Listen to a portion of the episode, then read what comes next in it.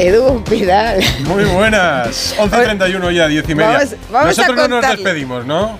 Vamos a contarle. No, no, en ah. junio. No nos despedimos en junio. junio no, no. Pues en, todo caso nos echarán a nosotros, pero nosotros despedirnos. No, no, no. Aquí, no aquí nos vais a tener que aguantar.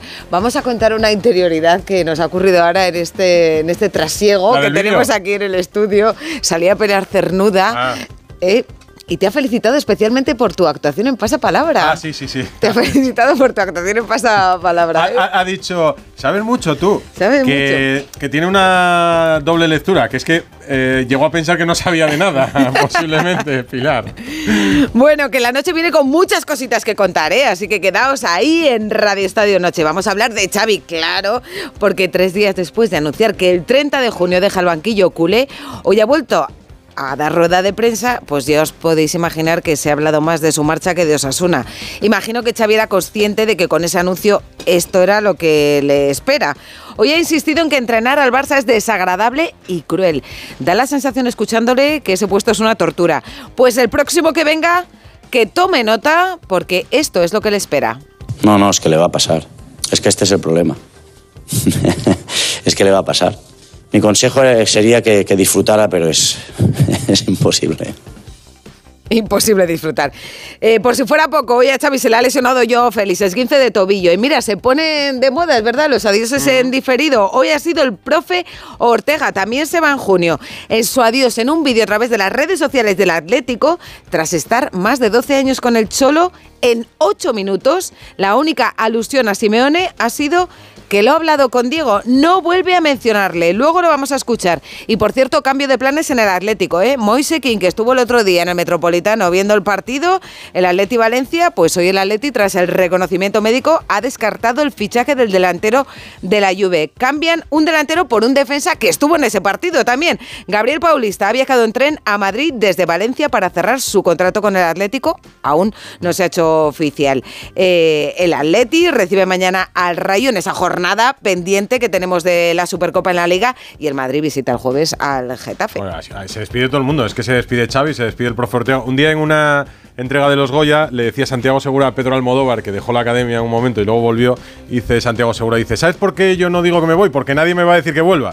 Pues yo por si acaso... Nosotros no, nosotros no, ¿eh? Nosotros encantados, mensaje a todos los jefes, encantados aquí, ¿eh? Nos jubilamos en Onda Cero. Una noticia de, de esta tarde que ha sorprendido, Hugo Mayo, el exjugador, ex capitán del Celta de Vigo, irá a juicio por un presunto delito de abuso sexual antes de un partido que jugaron Español y Celta en Barcelona. José Agustín Gómez, buenas noches.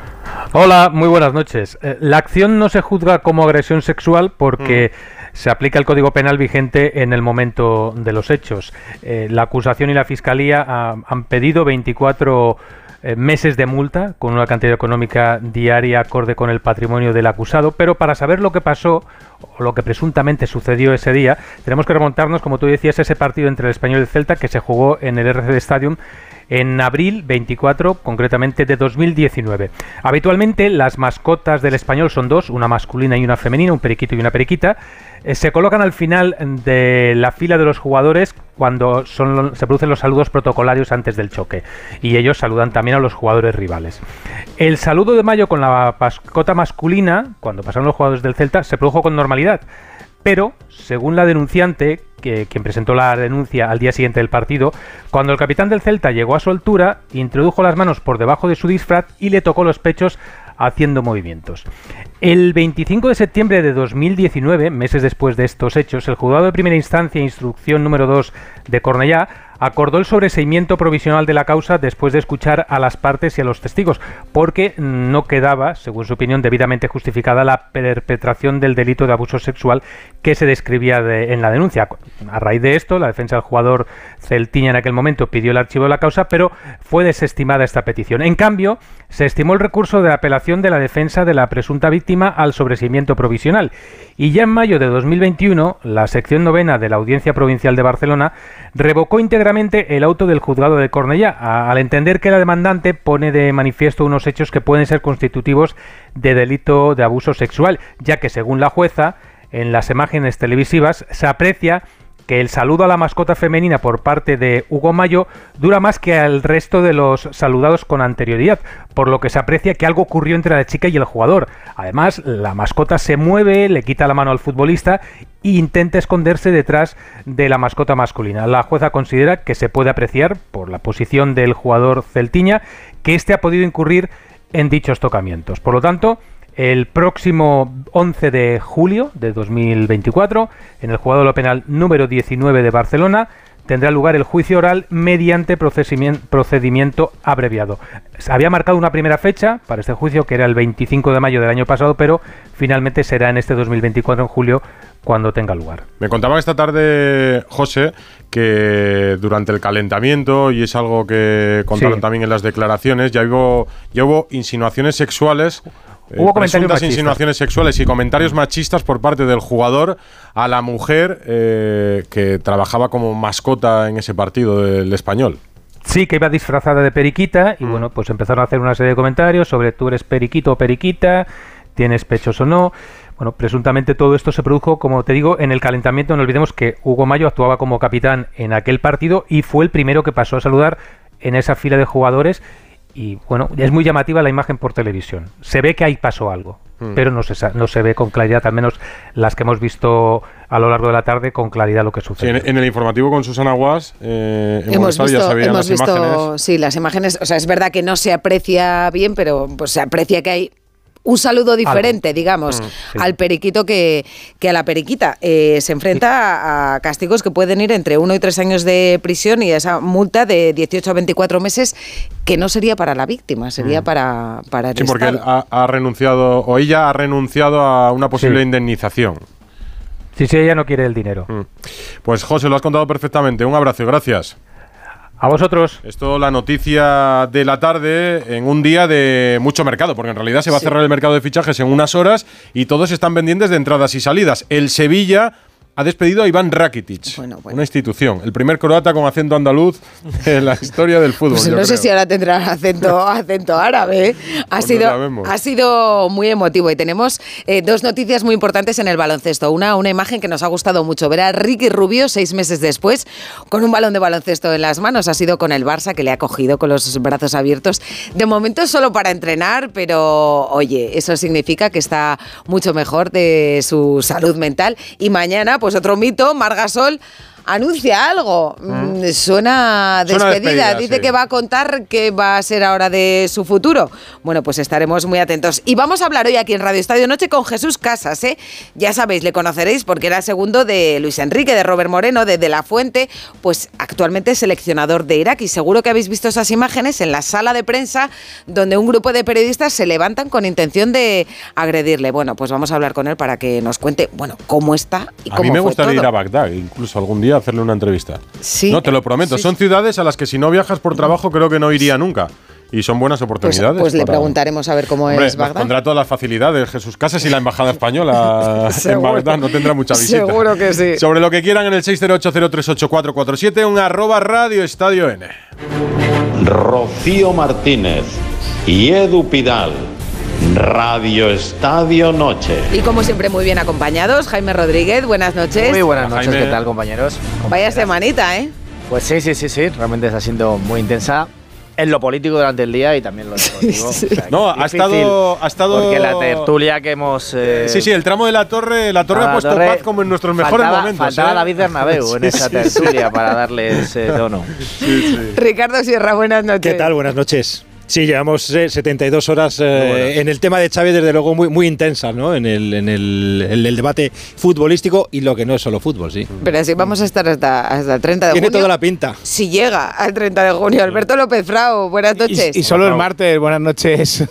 solo el martes. solo el martes. Mañana hay fútbol, ¿eh? Edu, sí. Edu es y pasado. Un, gran experto en contar cuántos días quedan. ¿Cuántos días quedan hasta el 30 de junio? Edu Pidal, es que tiene una cabeza privilegiada y hace, hace las cuentas muy rápido. Mientras lo cuentas. Pues quedan 152 días, diría. 52. bueno. Más o menos. Año bisiesto, ¿eh? ¿Has calculado también? Sí, sí. La final de la Eurocopa es el 14 de julio. Hasta ahí, por lo menos. No queda nada. No quedará. Fíjate si hay partidos con bar. sí, unos cuantos. Polémica hasta entonces. Y Gerard López, buenas noches. Hola, ¿qué tal Rocío? Edu, buenas Hola, noches. ¿Cómo has visto a Xavi tú hoy? Pues lo he visto derrotado en, un- en una parte por, por todo lo que debe estar soportando, por otro lado eh, con afirmaciones que, que también eh, deberían ir con el cargo, ¿no? Y, y yo creo que, que en un punto de rebeldía, que, que nos, nos discutimos si es, creíble o no. Eh, Me explico. Ha habido muchísimas ruedas de prensa donde ha vivido una realidad, creo, paralela a la que vivíamos todo en cuanto al juego del equipo. Se valoró la, la Liga y la Supercopa del año pasado, pero creo que este año ha ido en, en otra, en otra sintonía con todo el mundo. Así que le, le veo con esta rebeldía de querer reivindicarse, pero con un discurso poco, poco ya creíble a estas alturas de temporada. Eh, pues vamos a hablar ahora de, de Xavi, pero antes, ¿habéis visto a, a Neymar en el cumpleaños de, de Romario? Sí, sí, sí, las Me imágenes, gustaría dices, y estar su en un vídeo. Sí, sí. Sí, o de Neymar. Más que en Bagdad, ¿no? o de Neymar. A ver si igual a aquellos de Ronaldo, ¿no? De hace Neymar. 20 años. Bien, o sea que también cualquier, cualquiera de esos cumpleaños está bien, ¿eh? Tiene buena pinta, sí. No estaría mal. Tiene Eh, pinta como- Neymar o quien se ha tragado a Neymar, ¿no? Bueno, eh, se han comentado mucho esas imágenes porque es verdad que parece, O es- parecía, ¿no? Que es está, no vamos a utilizar la, bueno, la palabra gorda a mí me parece una palabra Bueno, yo creo, fea, yo creo que, la- un poco- que era un poco fake, ¿eh? Porque luego él ha hecho un vídeo. ¿Ah, sí? Sí, que Sí, tampoco sí, sí. se le Tampoco ve está delgado, excesivamente disfrazado. fino, pero nada que No ver se le ve con- fondón, no, no, pero no, No, se le ve fondón. pero no, no, se le ve sí, como sí, la sí. imagen aquella. Deforme eso, era. Sí, esa También- imagen está deformada a posta. También hay que contar que Neymar se está recuperando de una De lesión, lesión, muy grave claro. de octubre de, de Sí. menisco y de, y de cruzado, que hombre, me imagino que tampoco El puede- vídeo suyo, el cacho él, cuadra perfectamente con el estado físico que. De todas maneras es lo que pasa con los, con los exfutbolistas, ¿no? Y Neymar yo creo que hace tiempo ya que es un exfutbolista, ¿no? Entonces yo creo que hay que... hay que Oye, pues entenderlo Gerard también un está poco como por un ahí. Pincel, ¿eh? Y hace unos años que no juega hace, eh, me he retirado hace muchos más años que, lo poco que Pesa lleva. Neymar. sin Cuando jugar. juega al gol le da con el palo y a veces va a salir volando de lo poco que pesa Gerard. Bueno, pues que, que le ha sentado fatal a Neymar esas imágenes y entonces ha publicado un vídeo en sus redes sociales que dice entreno de hoy finalizado, aumento, lo vamos a oír ahora, ¿eh? pero como es en brasileño, aumento del peso de belleza, pero gordo va a ser que no. Y dice una palabra chu- que empieza por chup, haters. Esto es lo que dice Neymar. Treininho de hoje finalizado. Porra. Acima do peso, beleza. Mas gordo? Acho que não. Chupa rei. Y se levanta la camiseta como para como prueba fehaciente. Es verdad que, que tableta tampoco le sale, pero bueno. No. Yo por, por eso tampoco me levanto yo la camiseta, para que si no merece la pena. Iba a decir que tú no eres futbolista, pero sí, sí lo eres, sí no, lo no, eres. sí, sí, claro, dos veces a la semana, más o menos. ¿Dos? No, no, unas cuantas. Perdona, Edu Pidal, te diré, cuidadito, que ya tienes una edad, aunque vayas de No, joven, ¿eh? Para yo- dos partidos de fútbol a la semana. Claro, Eso yo estaba pensando yo, sí. juego dos partidos y hago ejercicio para poder comer la bolsa de gominolas que me he comido ahora antes de, de entrar. Es una excusa. En fin, que estamos hablando de. de- fíjate, hablamos de Xavi Gerard eh, 72 horas después de que lo hubiese anunciado. Que por mucho que lo pensase, eh, no te lo habíamos preguntado todavía. ¿Te pareció mm, eh, precipitado el anuncio del otro día por mucho que, que lo meditase? Bueno, lo precipitó el partido y las circunstancias post partido. Edu, yo creo que él la tenía, lo tenía decidido hace unas semanas. eh, el cargo ha podido este año con, con él, con lo que podía soportar de, todo lo que se venía hablando de puertas afuera y, y el, 2, el 3 a 5 lo, lo- lo superó todo. Eh, Hubo la reunión del club, yo creo que había eh, partidarios de, de ratificarlo, partidarios de cesarlo. Creo que hubo división de opiniones en cuanto a la junta directiva, pero bueno, aquí la voz mandante la lleva el, el presidente y, y yo creo que era de los que quería darle un voto más de confianza y cuando bajó la puerta al, al vestuario fue cuando Xavi no aguantó más la situación y, y le comentó que, que tenía la decisión tomada y que la iba a anunciar. Yo creo que se le intentó frenar para que no lo hiciera público y así no abrir otro, otro debate, otro melón eh, de justo después del partido, pero bueno, Xavi yo creo que ahí ya dijo basta y, y lo dijo. Eh, sí, me extrañó, Edu, porque yo era de los que pensaba o ratificación y confianza o, o intentar un cambio de, de rumbo con, con otro, con otro entrenador para cambiar la dinámica de un equipo que, que por mucho que se hable de, de que la prensa ha intentado eh, meter cizaña y tal, el equipo es el que ha hablado en el campo. Y el equipo lleva cinco meses hablando, Edu, puntualmente algún partido bien, pero la mayoría de ellos eh, el equipo no está bien, no ha estado bien en ningún momento de la temporada, así que eh, me extrañó la, conferencia de prensa, la decisión tomada y ahora para mí también es un bueno es un, una sorpresa el, el, cómo va a reaccionar el equipo, el que Xavi haya hecho un paso medio al lado, medio medio al frente para meter toda la presión ahora creo a los jugadores más que antes. Yo creo que no, eso no libera a los jugadores, yo creo que los los presiona todavía más porque ¿Tú el crees foco que va a los estar, presiona? Sí, va a estar con ellos. O sea, no se habla de de fíjate llevamos tres días en Barcelona hablando de nuevo entrenador quién será el, el casting y pero yo creo que los ojos ahora irán a los jugadores una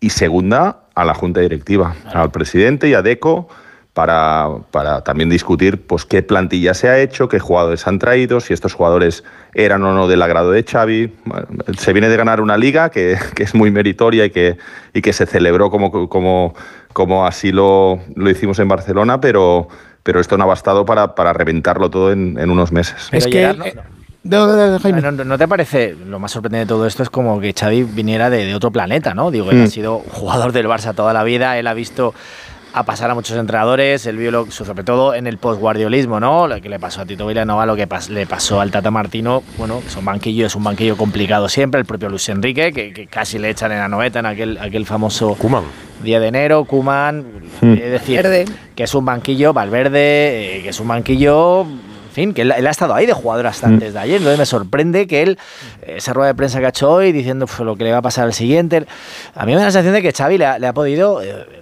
cierta vanidad, o sea, yo creo que es un jugador que fue muy bien tratado porque lo mereció, es estos jugadores que siempre le fue bien, excepto en aquellos inicios en los 2000, ¿no? Que quizá le costó ser, ser titular, pero luego eh, sobre su espalda un poco, bueno, todos eh, de- escribimos la, la historia de la selección española, que era el, el mejor jugador, el que manejaba la pelota, el que todo, todo, todo eso.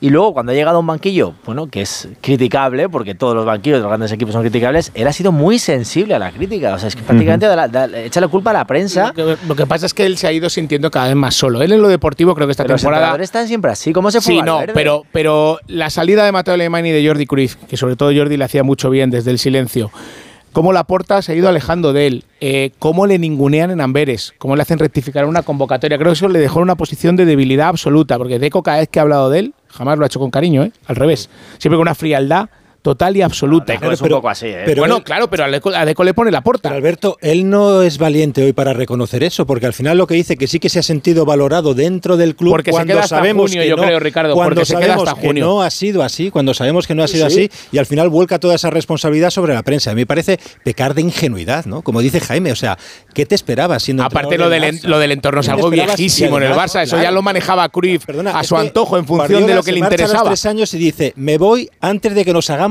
daño el club a mí y yo. O sea, Guardiola, que lo había ganado absolutamente Sí, sí. todo y no puede más de tres años y, y lo que está Y diciendo. no quiere los- volver, ¿eh? Con todos los entrenadores que han venido después. Y mira, llevan el City 8 y, y ahí Bueno. quiere seguir, tal. O sea, es que con todos los entrenadores ha pasado exactamente lo mismo y lo que dice él es que va a pasar. Y yo no entiendo como encima que tiene asesores para, para precisamente entender eso y no sé si buscar algún tipo de coraza externa, precisamente lo que le hace es ser mucho más permeable y al final no soportar No sé esa si es presión una estrategia que todos o, o, entendemos. Ricardo, o es vanidad. Yo- yo es creo ahora que si él se es sintiera- ahora otra vez él en el centro del debate y decir, porque como vaya bien la cosa, que a lo mejor imagínate que la Champions hacen una Champions llegan a semifinales, o lo ve clarísimo que no la pueden ganar, pero si hace un buen torneo, pues querrá que, que, bueno que Barcelona se eche a las calles para, para, Pues para pedir su renovación o, o que continúe. O sea, por eso creo que es, es busca mucho protagonismo, incluso en esta extraña salida eh, con, con retardo. Vamos a saber qué ha dicho hoy, ya tres días después, en la previa de un partido de liga que tiene mañana frente a Osasuna, el aplazado por la Supercopa de España que se disputó en Arabia, porque habrá reflexionado más y habrá estado más pausado también en la rueda de prensa. Alfredo Martínez, muy buenas.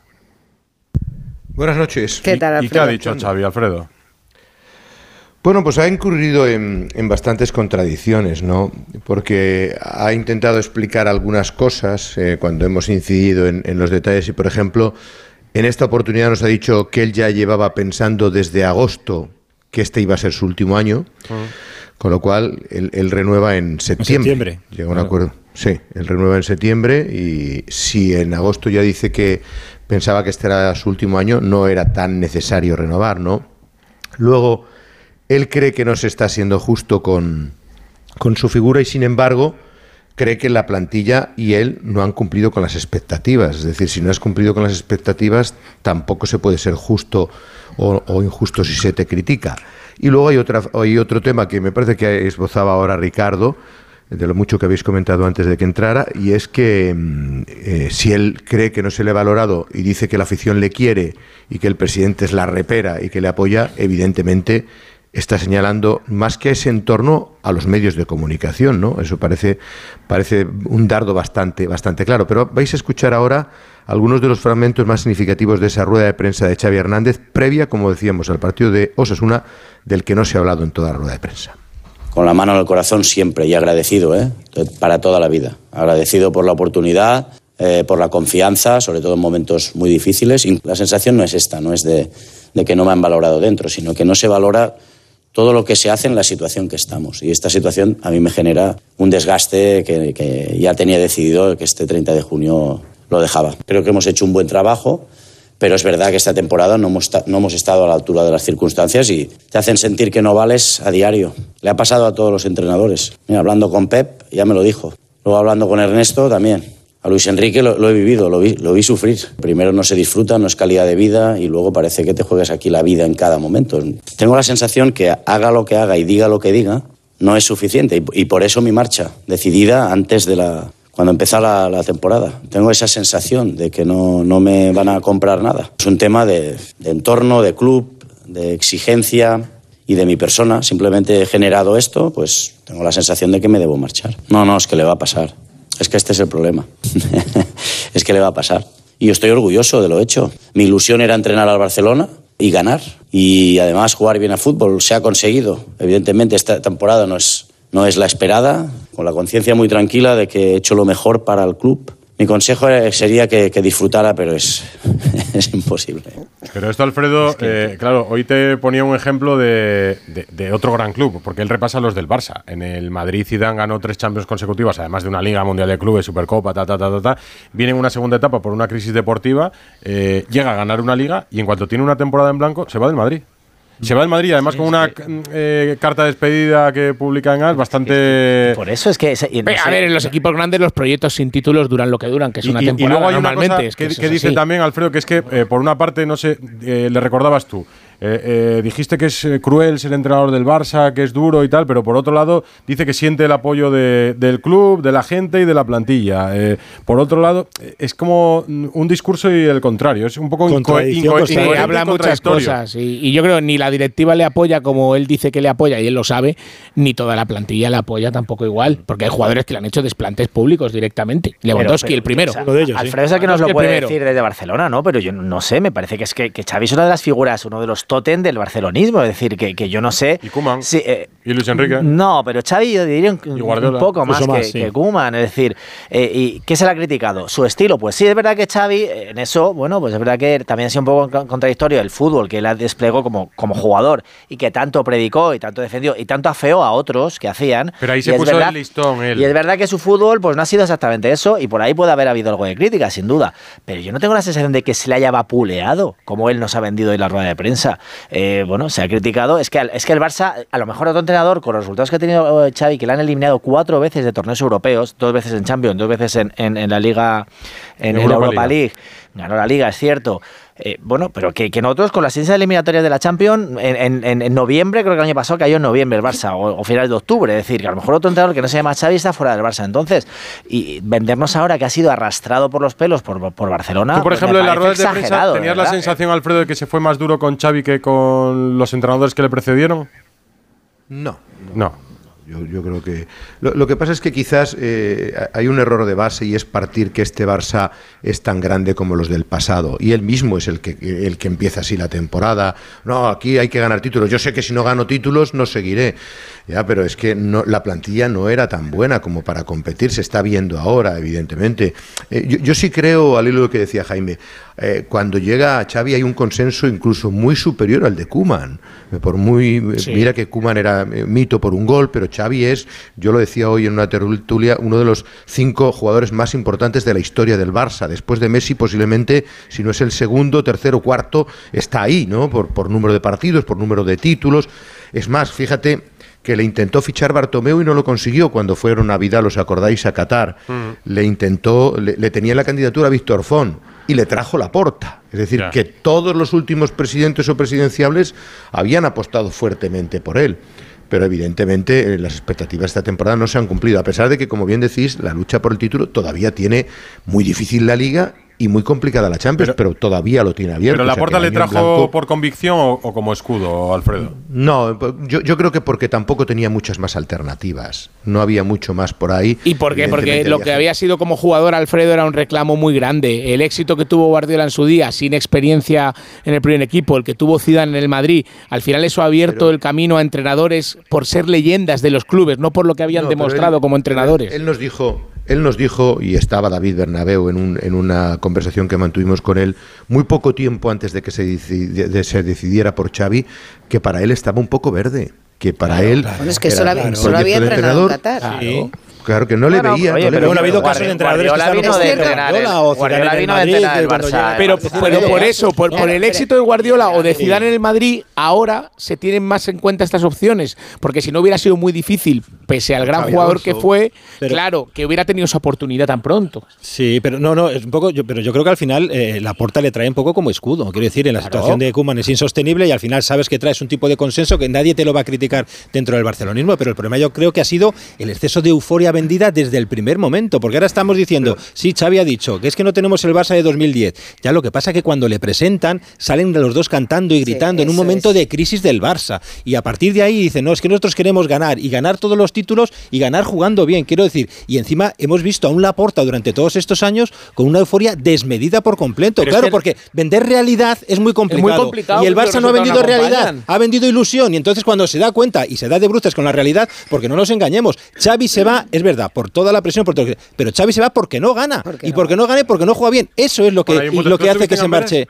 Yo estuve en Amberes, Y- yo estuve en Amberes y- y, y- y era, aquello era de risa, ¿no? Xavi diciendo una cosa y, Deco diciendo lo contrario y luego terrible. sin ponerse de acuerdo, o sea, pero dices, pero bueno, esto es de locos. Y, Lewandowski, que no iba a ir convocado, acaba jugando como titular. Dice, no, bueno, es que al final le vamos a dar esa opción. O sea, aquello eh, era esperpéntico, ¿sabes? Es Una circunstancia, pero, pero más al allá de todo eso, de, de ese momento puntual, yo creo que el problema ha sido ese, esa euforia desmedida en la que ha vivido la porta, no voy a decir el barcelonismo, sino la porta, que no se la han comprado, se le habrá comprado a algún se le habrá comprado a alguien de- de- del entorno o de los que están más cercanos a, a la porta, que al final se han ido, bueno, unos cuantos directivos se han marchado desde que llegó la porta, treinta y tantos, Claro, ¿no? Es que, así. y, y- Entonces, y el modelo deportivo lo ha deshecho en menos de tres años y ha quemado a dos de los jugadores más grandes de la historia del club, que son Kuman y Xavi. los ha quemado en menos de tres años. que tampoco Xavi ha tenido, eh, un momento, no ha tenido el, el equipo que tenía Guardiola. Claro, ¿eh? pero solo sabía la porta. Bueno, que os veo muy lanzados, que tenemos que hacer una pequeña pausa. Gerard López, en nada te preguntamos si Xavi ha respondido a esas expectativas, a esa ilusión ahí el día de su presentación Perfecto, en la Rocío. vuelta al ruedo con la porta. Radio Estadio Noche. Rocío Martínez y Edu Pidal.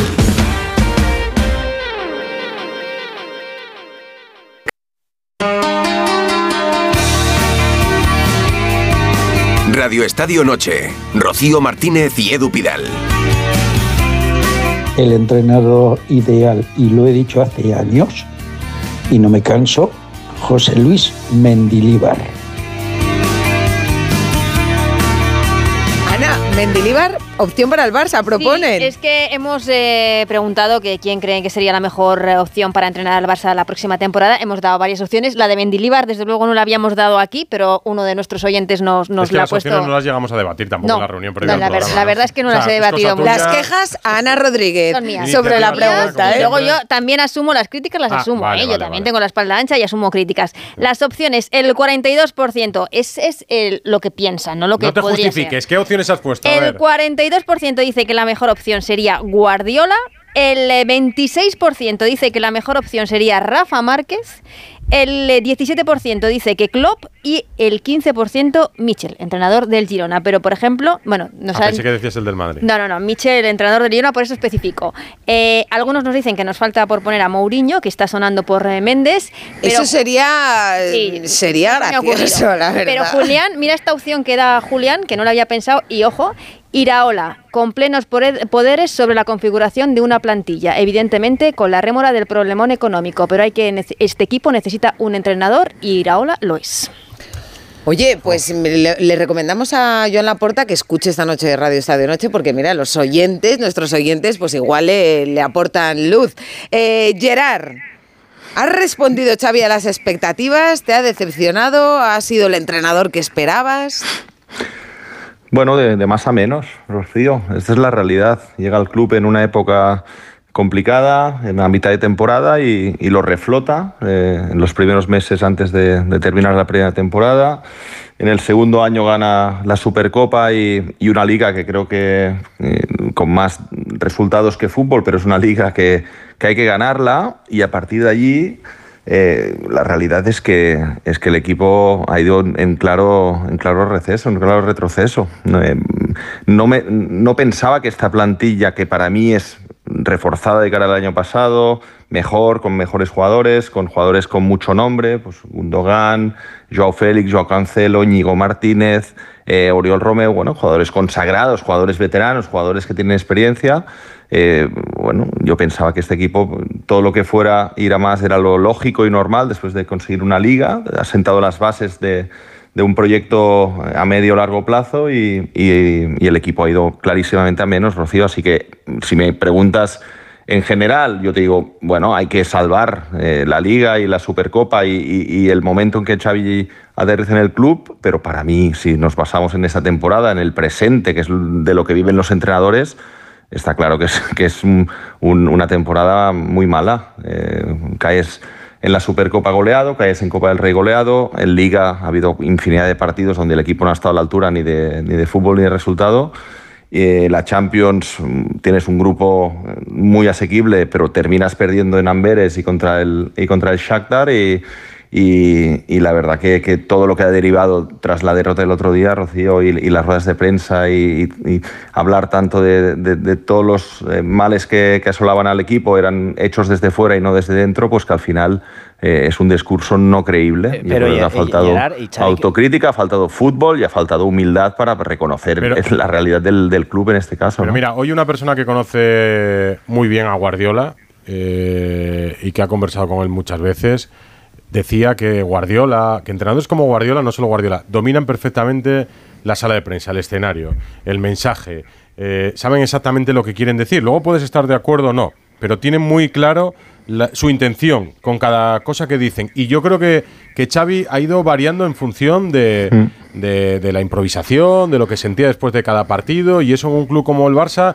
es dinamita pura. Porque si Sí, tú, por no. ejemplo, dices, yo, yo ya sé que si no gano nada, eh, al final de temporada me echan. Bueno, pues tú ya estás diciendo que, que una temporada en blanco, incluso en la situación actual del Barça, no te la va a perdonar el presidente. A mí no me vale ganar, eh, aquí lo importante es ganar jugando bien, si no, eh, no nos sirven los tres puntos. Bueno, pues eso es ponerte el listón demasiado alto. El decir que puedes competir absolutamente por todo, cuando pierdas en la Champions, que yo creo que todos, incluso en Barcelona, coinciden en que el Barça no está para pelear la Champions, sí la Liga, pero no la. Champions, críticas. eh, Pero entonces- es que cuando pierdes no llega ningún mensaje, ¿eh? por bien que lo digas o por bien que lo cuentes. es que ¿eh? Los se- resultados son demoledores. ¿Qué se piensa que va a encontrar en otro club cuando ahora se vaya? eh? No sé dónde acabará Xavi. Digo, que todos los clubes tienen su idiosincrasia. O sea, digo, que, que ¿qué pasa en Sevilla? En el Valencia, que bien lo conoce Gerard. eh, en No, el Real Madrid, Ancelotti en el año, en el año su casa. 14, en el año Jaime, 14 Ancelotti le echan del Madrid llegando a la semis, quedándose a un gol de la final No, de la pero, Champions. pero aquí Digo, hay un que- componente afectivo muy importante. Sí, sin duda, No- Alfredo, no pero olvides- que- que él- No olvides que su familia, Sí. que yo creo que su familia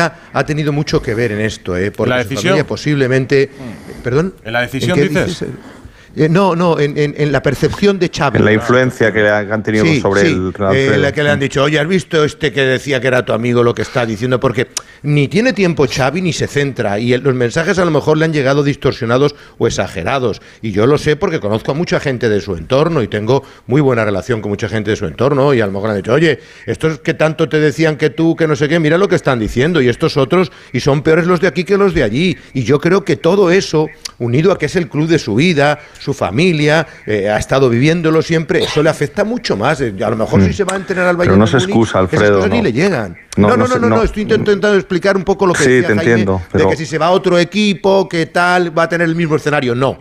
Yo creo que para Xavi el ser barcelonista le ha condicionado mucho más, le ha presionado mucho más y le ha podido generar esta ansiedad que le ha salido Mm. tan pronto, entiendo. Sí, pero la, la rueda de prensa de hoy, Alfredo, que hemos visto muchísimas en los últimos meses, la de hoy ya es el, el cúmulo del, del victimismo. O sea, no, no, no puedes comprar un, un discurso paralelo a la realidad que todo el mundo está viendo. A Xavi se le ha protegido mucho compro, en Barcelona no porque para nosotros, para mí, para vosotros, es, es un, ha sido un ídolo eh, como jugador, como compañero, como, como, como idea de juego cuando yo fichó que pensaba que podía poner eh, o volver a, poner encima de- del, césped en, el trabajo de, de- posición y de equipo.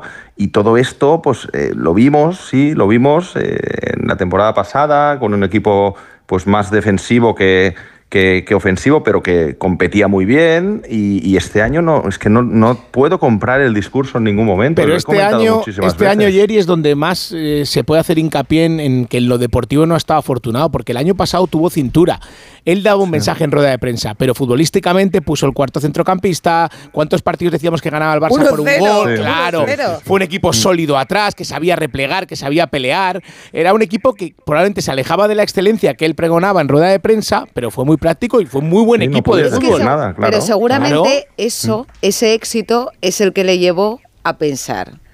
Yo esto ya lo tengo, ¿no? Ya tengo el equipo con Ter Stegen, por cierto, con, Con Ter Stegen, con Ya lo Busquets, tengo. Ahora, con Gavi, que está este lesionado. año- es que, era- es este no es el mismo equipo, ¿eh? Claro, Con voy a perfeccionar. Lewandowski metiendo goles. Este Ya, año voy a perfeccionar mi obra, ¿no? Y este año, además de ganar, voy a ganar como yo quiero, que yo creo que, como dice Bueno, Edu, que tampoco le trajeron un Xavi- equipo mucho mejor, ¿eh? Xavi ha sido un Eh, poco, ha sido un poco ya. Bueno, pero el mercado, eh, ha sido un poco preso, el- preso de sus, de sus propias exigencias.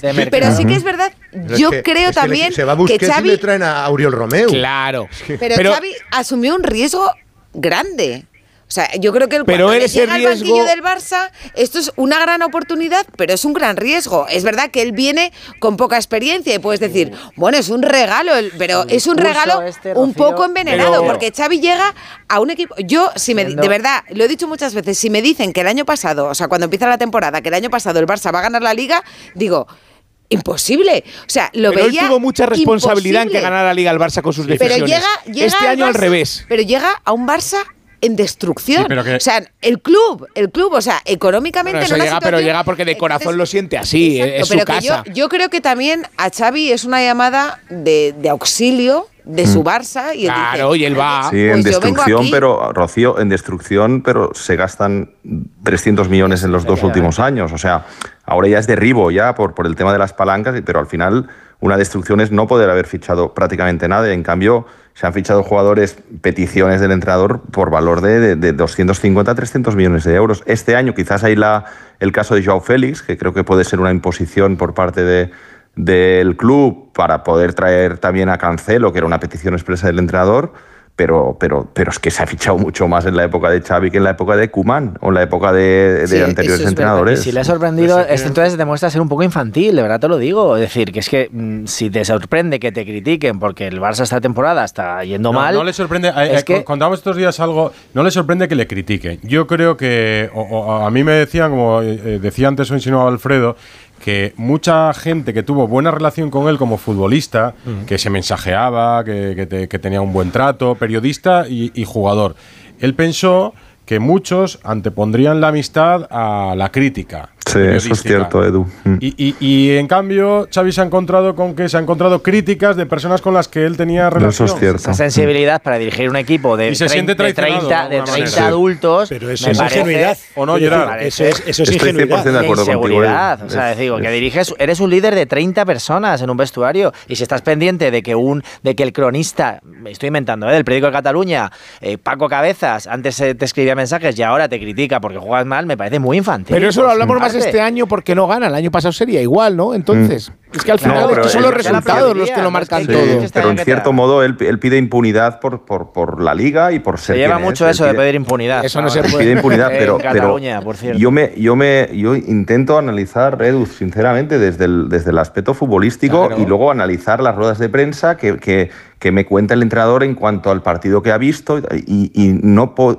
no puedo comprar muchos discursos post partido de cuando todos hemos visto un partido y, Claro, y luego pero- las es explicaciones no han sido Jerry, Oye, el, el- Entonces- el problema de esos discursos post partido es que yo tengo la sensación de que muchos eran improvisados. Quiero decir, hoy era que si el equipo está en construcción, hoy no tenemos el equipo de 2010, hoy era cualquier tipo de, de excusa baladí, que eh, en muchos casos que, que no, se, a- no se ajustaba a lo que habíamos visto en, el, en, el, en el terreno de juego. Y además, eh, eh, lo, lo que hemos visto es, es lo que decía eh, Alberto. El año pasado tenía un equipo armado. Vale que se han ido piezas claves, se han ido jugadores fundamentales que seguramente le han traído jugadores que él no quería. Pero es que el equipo ha involucionado. O sea, hay que decir, es que ha perdido, incluso los que funcionaban el año pasado han dejado de funcionar. Quiero decir, es que eh, futbolísticamente no ha aportado ninguna solución a los problemas que han ido surgiendo y cada temporada. Y en estas ahora sales con, esta. por debajo esta y- temporada y, y Alfredo, que y ahora en esta, en esta su decisión es anunciar su salida. ¿Eso cree que va a ayudar al equipo? Es que tampoco, no sé dónde se ha visto. Claro. Yo creo que él se ha liberado. Qué Yo creo, yo que él se ha no, liberado y ahora veremos lo que pasa con el equipo. Los jugadores. ¿Tú crees que los jugadores van a. No, no lo sabemos. No, no, yo, creo que le va a costar terminar la temporada. Una ¿eh? decisión que no ha Hay- tomado ningún entrenador a lo largo de toda la historia del fútbol. No, la habrán sabemos tomado, lo que va a pero no la pasar. han Pero anunciado. Ricardo, hay una teoría, hay, hay una teoría y es que en, en la famosa noche del partido del Villarreal hay un momento porque Laporta y los suyos están reunidos en un despacho y Xavi está en el vestuario con los suyos. Y hay un momento en el que hay un run run y tú sabes que todo esto se filtra muy rápidamente en el que dicen, ojo, que están muy enfadados con Xavi y el presidente está muy disgustado. Y él, que tenía tomada esa decisión de no, no seguir después de este verano, dice, oye, antes de que a mí me y corten sale la más. cabeza y tal y que cual, voy a adelantar y a precipitar los acontecimientos. Y una decisión que posiblemente, bueno, lo ha dicho Gerard, es que no la habría tomado si, si empata o gana el Villarreal o si gana el No, Villarreal. no. Que Derivada por el lo hubiera partido, anunciado- claro. que a- lo hubiera anunciado un revés muy importante. Imagínate que le elimina el Nápoles y ya no tiene ni- ningún fondo, entonces a lo mejor lo hubiera anunciado. Pero viendo el cariz de los acontecimientos, dice, mira, voy a decir que yo me voy y Sí. así ese desprestigio de que me echen... Alfredo. Volvemos a la vanidad. Alfredo, fíjate, hay, hay una, hay, una, hay una afirmación de hoy que me da que pensar, esa que has comentado tú antes, que él llega un momento de la rueda de prensa que, comen- que dice que él ya tiene pensada la decisión de, Desde de- agosto. de- de hasta el 30 de junio en el, en el verano pasado, en en- el- a principio de temporada, pero luego renueva. Y luego renueva. Entonces, claro, todos son como, como eh, Incongruencias. incongruencias de, de- de- de comunicación que creo que el mensaje, pues en ningún caso muchas veces ha calado en- ni en el socio ni sobre todo en el en, en- en- en los periodistas, en, en el sector de la, de la prensa. Por Al Bar- eso ¿Al, eh, barceloni- al barcelonismo se le ha caído un mito o no? No. no, es independiente cómo una le cosa que reciben otra. mañana, Es independiente, Edu, no, no. Mañana va a ser. ¿Os acordáis aquel día eh, que Mourinho citó al Bernabéu a ver si le aplaudía? ¿Os acordáis? Que le salió en el descanso Mm. antes de una también una crisis y entonces antes de que empezase el partido o el calentamiento salió unos minutos a, re- a- a ver qué Mm. pasaba y el Bernabéu lo aplaudió. No, no, no. A mí es me- independiente, yo creo. Bueno, pero que me No, no. parece que Xavi busca eso y lo va a tener. Lo van a Lo va a aplaudir, tener, le lo van a aplaudir. No, no creo que Sí. busque, no, no Para creo, creo que evitar busque Xavi, eso, aunque ha pedido unidad hoy, ¿eh? Ha pedido No, unidad pero le- discurso, no, pero le van no a aplaudir, yo creo. Conmigo. A no sé si Koeman está le zarandearon el coche, ¿eh? Pero mañana. A Ronald Koeman, ¿eh? Eh, Al- Alfredo. Sí, que sí, en una imagen lamentable. Pero, Sí. pero yo no sé si estará de acuerdo Gerard conmigo. Mañana que va a haber muy poco público, que han estado regalando entradas porque la sensación era de que no iba a haber nadie, pero nadie. Eh, fíjate lo que es que el Barça tenga que regalar en un estadio de 46.000 locali 49.000 localidades. Yo creo que mañana hay aplausos para Xavi y si los problemas empiezan a existir, primero serán pitos contra los jugadores y luego contra el palco. Sí, aparte, el Barça se está librando de no, de no jugar en el Camp Nou.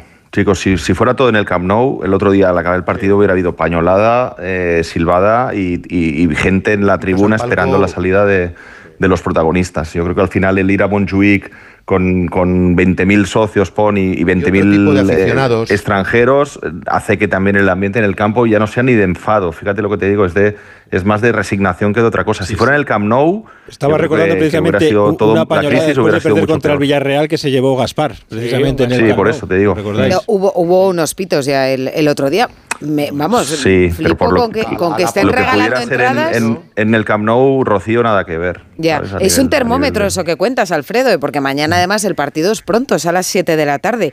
Yo- eh, Xavi toma la decisión tan en caliente el otro día que no se lo dice a sus jugadores. O sea, yo me imagino a los jugadores en el coche yendo a casa, escuchando Radio Estadio, que estaba eh, en ese Sí, momento. muchas ganas, seguro. Y, y en- o sea, y enterándose por la radio o por alguien que les llama por teléfono y les dice, no, esa situación en un vestuario me parece que puede ser un poco delicada. Espero, espero, porque al final de muchas cosas nos enteramos ahora en esta época con documentales, que esa reunión en casa, esa comida en casa de Lewandowski, se haya grabado para, para saber qué comentaron ahí. Porque, porque ellos pierden otro escudo. ¿eh? Es que se habla mucho de que era el escudo de la porta, pero también de los jugadores que en muchos casos han salido de rositas. Quiero decir, no hablamos, no hemos hablado nada de que el otro día Cancelo regala un gol, que también regala un gol a Araujo. Quiero decir que hay muchos fallos individuales, que no es el peor partido en lo colectivo el otro día con la goleada del Villarreal. Nadie es capaz de hacer jugadores. falta, que él se desgañitaba en la contra o sea, del gol de Guedes. El día de la Almería, el día de la Almería no, no. le señala a Xavi a Pero, ellos. Ricardo, Ese los es- no, no, jugadores en el Barça te- ahora da la sensación que están un poco de paso. ¿eh? No, no- no es esa comunidad de jugadores que eran de toda la vida. Eh, Bueno, es que ese- es otro de los problemas, que no hay líderes tampoco en este importa. Digo, que son jugadores que están No, pidió aquí hoy, perdón, eh, pidió mañana. perdón Sí, el otro día, perdón, perdón, pero que no creo que a ellos les importe Roberto, demasiado ser, Araujo, centro, quiero ¿eh? decir, sí que hay jugadores Pero de- de son, peso, pero son liderazgos silenciosos en el mejor de los casos. sí, sí, Bueno, no- no- En, el mejor de los casos vamos a llegar a la eliminatoria con el Nápoles, hablando todavía de Xavi, Claro. de lo que suceda mañana con O del próximo entrenador. Creo que Y- Xavi no sabe lo que ha hecho. Bueno, pero ahí puede pasar el Barça, ¿eh? Y además el Nápoles no está especialmente Han- bien este año. Han llegado preguntas a París para Luis Enrique, que ha preferido no opinar sobre esto. A Han llegado preguntas a Valverde y han llegado preguntas a Pep Guardiola en Manchester. No podemos comparar la presión que tenemos en Inglaterra y en España según mi experiencia. Allí es mil veces más alto y más duro que aquí. Por supuesto hay muchos partidos y seis ruedas de prensa a la semana y un partido cada tres días es mucho. Pero la presión que se siente en Barcelona no es comparable en otro club.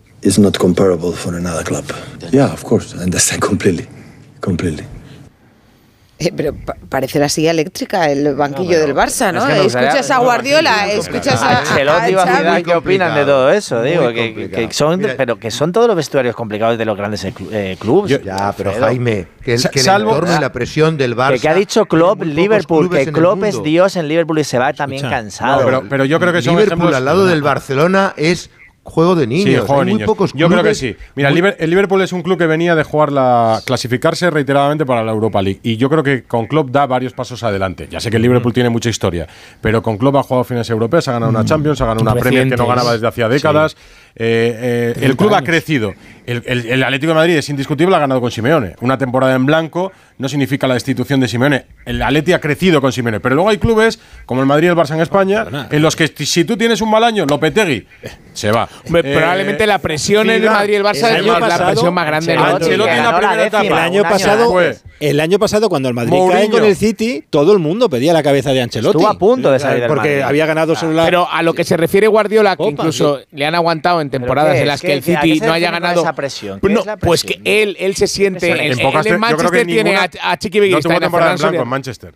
No tuvo ni una temporada. No, en blanco no, pero la Champions se le estuvo exigiendo menores, temporada tras temporada sí. y no llegaba. Sí. Y el club nunca dudó de él, y eso es lo que se refiere Pero- él. no que ese respaldo. allí. Claro, No y aparte el Manchester City no es un grande al nivel del. Es un grande moderno, pero no es un grande a nivel de presión como es el Barça o es el Madrid. Se habla el otro día Xavi- el coche a Koeman, ¿eh? Hablado de zarandear el Sí. coche a Claro, Koeman. claro, a. Es que- Xavi, Xavi ya dijo el otro día que lo del Ferguson del Barça se reía también, porque cuando Ah, dice estas cosas. eh, Eso hoy día ni en el Madrid ni en el Barça. Es, imposible. es- es- es No que es existe esa imposible, figura ya. Rocío. Es imposible. De, to- de todas formas, yo creo que se abre otro debate también importante a partir de ahora. Yo, yo creo que eh, cuando él anunció que se iba a 30 de junio, eh, no lo calibramos, pero me da la sensación de que cobra más fuerza que no terminará la temporada. Es que le va a costar mucho, Alfredo. El- es que le va a costar mucho. Caride, él, él ha echado un órdago muy a grande y a lo mejor se le vuelve con, con unos, unos dobles más altos de los que él tiene. Me da la sensación de que ahora ya dos Se lo ha puesto fácil a la puerta, sí, ¿no? Alfredo también. Digo que otro no, día, bueno, otro Villa, otro fácil entre Villarreal- comillas, porque fácil entre comillas, porque tú lo has dicho antes, no tendría un escudo.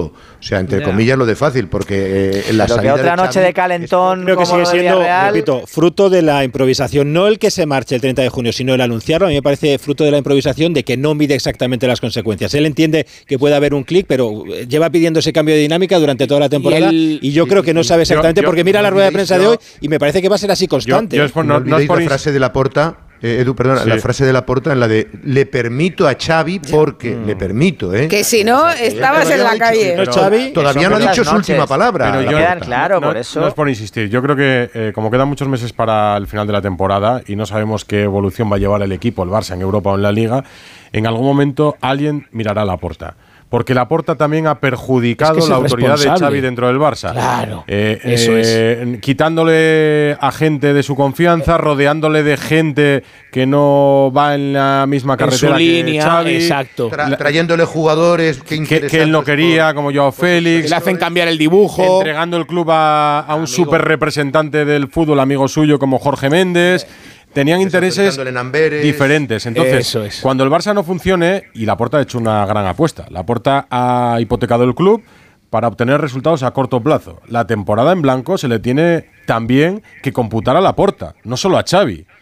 Lo que no sé si el socio lo hará en el futuro o se lo reclamará a Laporta. Pero tiempo tendrá. De aquí hasta mayo, que acabó la temporada más o el menos. otro día, ¿eh? ¿Cuándo tocarían Laporta, ele- no, ¿eh? elecciones, Alfredo? ¿Qué año tocarían elecciones? 26. Dos años, sí. Aún queda, ¿eh? Yo creo que el discurso de Laporta igual ya no, eh, porque El empezó problema- muy simpático con el cartel del Bernabéu, Claro, es que pero luego, cartel es hizo como- una- pero- luego siguió abrazando al maniquí de Messi, eh, que a mí me parece Luego- una de las imágenes Te le hizo ganar unas más surreales. No, esa me parece La nostalgia del pasado y el cartel. Eso, eh, bueno, que era una lona gigante. Eso me parece una genialidad. Abrazar al maniquí de Messi me pareció una cosa no- excéntrica totalmente. Pero claro, después de eso es que Messi se va. Y yo creo que el socio también toma Pero- nota. Y no solo Messi, Rocío, es que se han ido muchos directivos, muchos dirigentes, o sea, se le Y ha ido profesionales CEO, se le, ha ido- extraordinarios. se, le, se le han ido los directores deportivos, o sea, hay mucha gente que estuvo muy cerca de su núcleo duro que ya no está.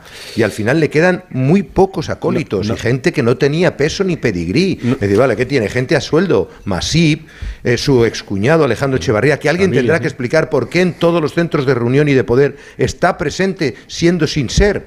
¿Entiendes? ¿En condición de qué? ¿Por qué va a todas De esas cuñado, reuniones él? de cuñadísimo. Claro.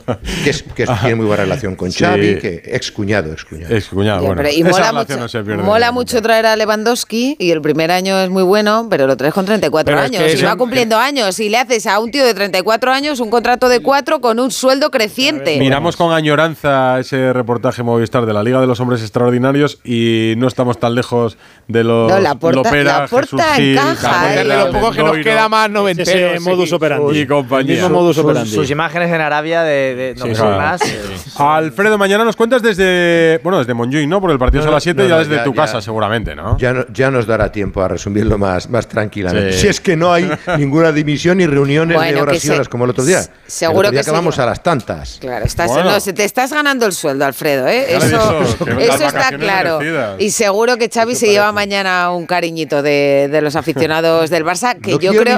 pensar, no quiero ni pensar que no gane mañana. Ya. ¿eh? No quiero ni pensar. Pues- lo que se nos viene. Por cierto, ocho bajas, ¿eh? Sí, ocho sí. bajas, que no, no os he dicho, pero yo, Félix, como decíais, un esguince.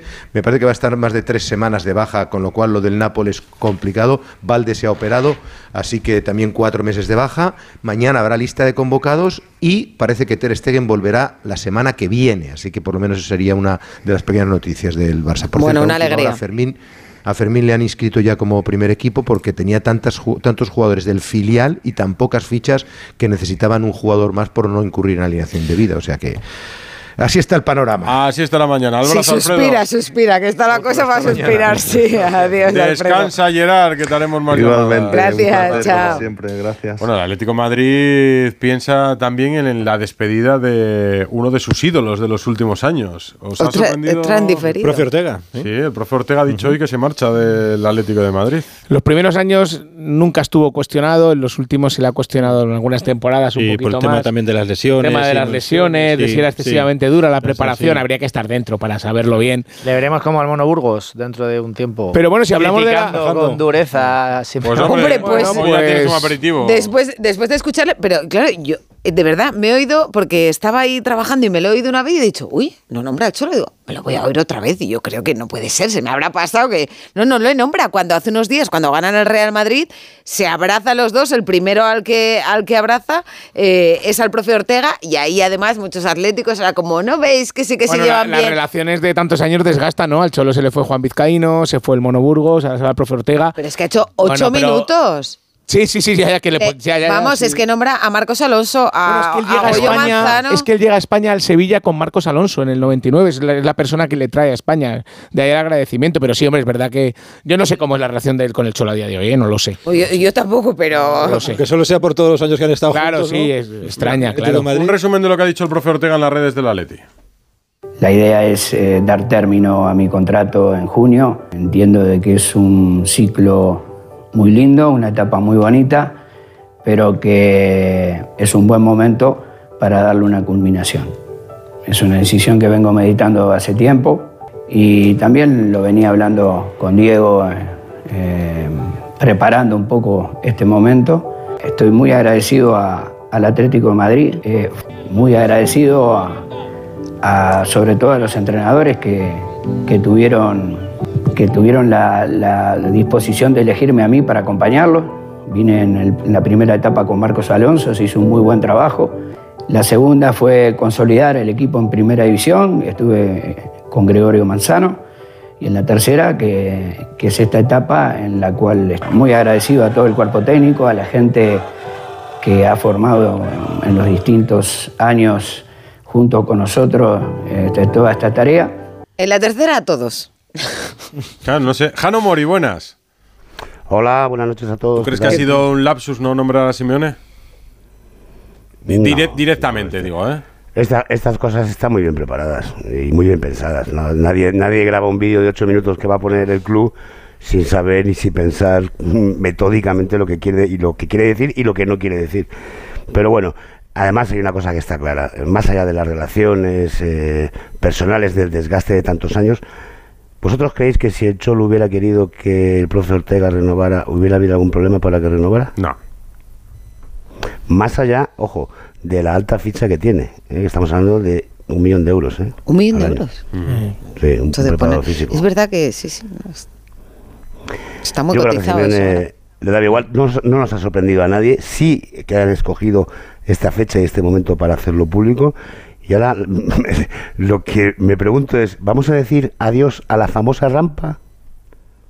¿A qué ¿Eh? rampa? La rampa de Los Ángeles. A la de Los Ángeles de San Rafael. ah, Los. Ángeles San Rafael, Esa, claro. esa que echan, esa esa que el, sí, el higadillo todos. Que, que, que- que alguno se va a librar o y alguno no. Pero bueno. ¿Quién fue? Hubo un futbolista que se mareó el primer día, ¿no? En- Bueno, ha, ha habido muchos, Rocío, que se han mareado. Muchos, muchos. Es un esfuerzo tremendo. Pero ¿quién, quién, quién crees que da el primer paso para, para romper la vinculación? Para que en junio el profe Ortega deje de ser el preparador físico. O sea, No, si me- yo creo que el club, yo creo que el club no quería que siguiera y Simeone tampoco. ¿Para qué vamos a andar con...?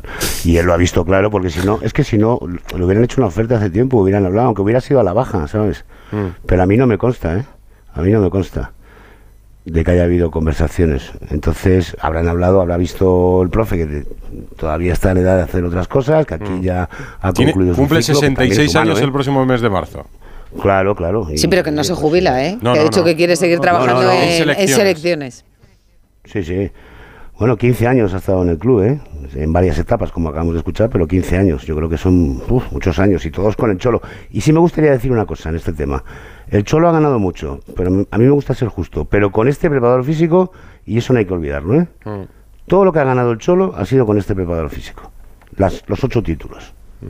Yo creo que es un es tema, yo creo que es un tema de, de- del trabajo. Yo no sé si, oye, las relaciones desgastan, y a lo mejor la confianza ¿Cuánto dura el amor? y el, y el método. Yo creo que a Simeone.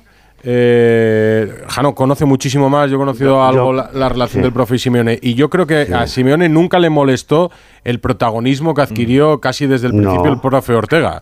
Eh, hasta se sentía cómodo en que sus ayudantes, el, el mono en esa primera etapa, eh, el propio profe Ortega, que, que todos tuviesen su papel Hombre, en, el, dentro de- en el del banquillo hacía más, que ser el fisio, ¿no? Digo, Mm, que es uno de los mucho personajes más. del, del cholismo ha sido... sí, sí. Y de cara a la gente también. Es el, es el preparador claro, físico más conocido, Famoso, ¿no? sí, Luego está Pintus por Modric, que empezó un método Pintus, pero quiero decir, es el preparador De hecho, físico yo más es la primera vez que veo un, un- vídeo de un club, ¿no? Para despedir a Sobre un, un fisio. físico. Y que, físicamente, gracias al profe Ortega, el Atleti ha tiene tenido años impresionantes. Un, tema que organigrama, molestó, ¿no? un tema que molestó que recuerdo ahora, eh, Jano.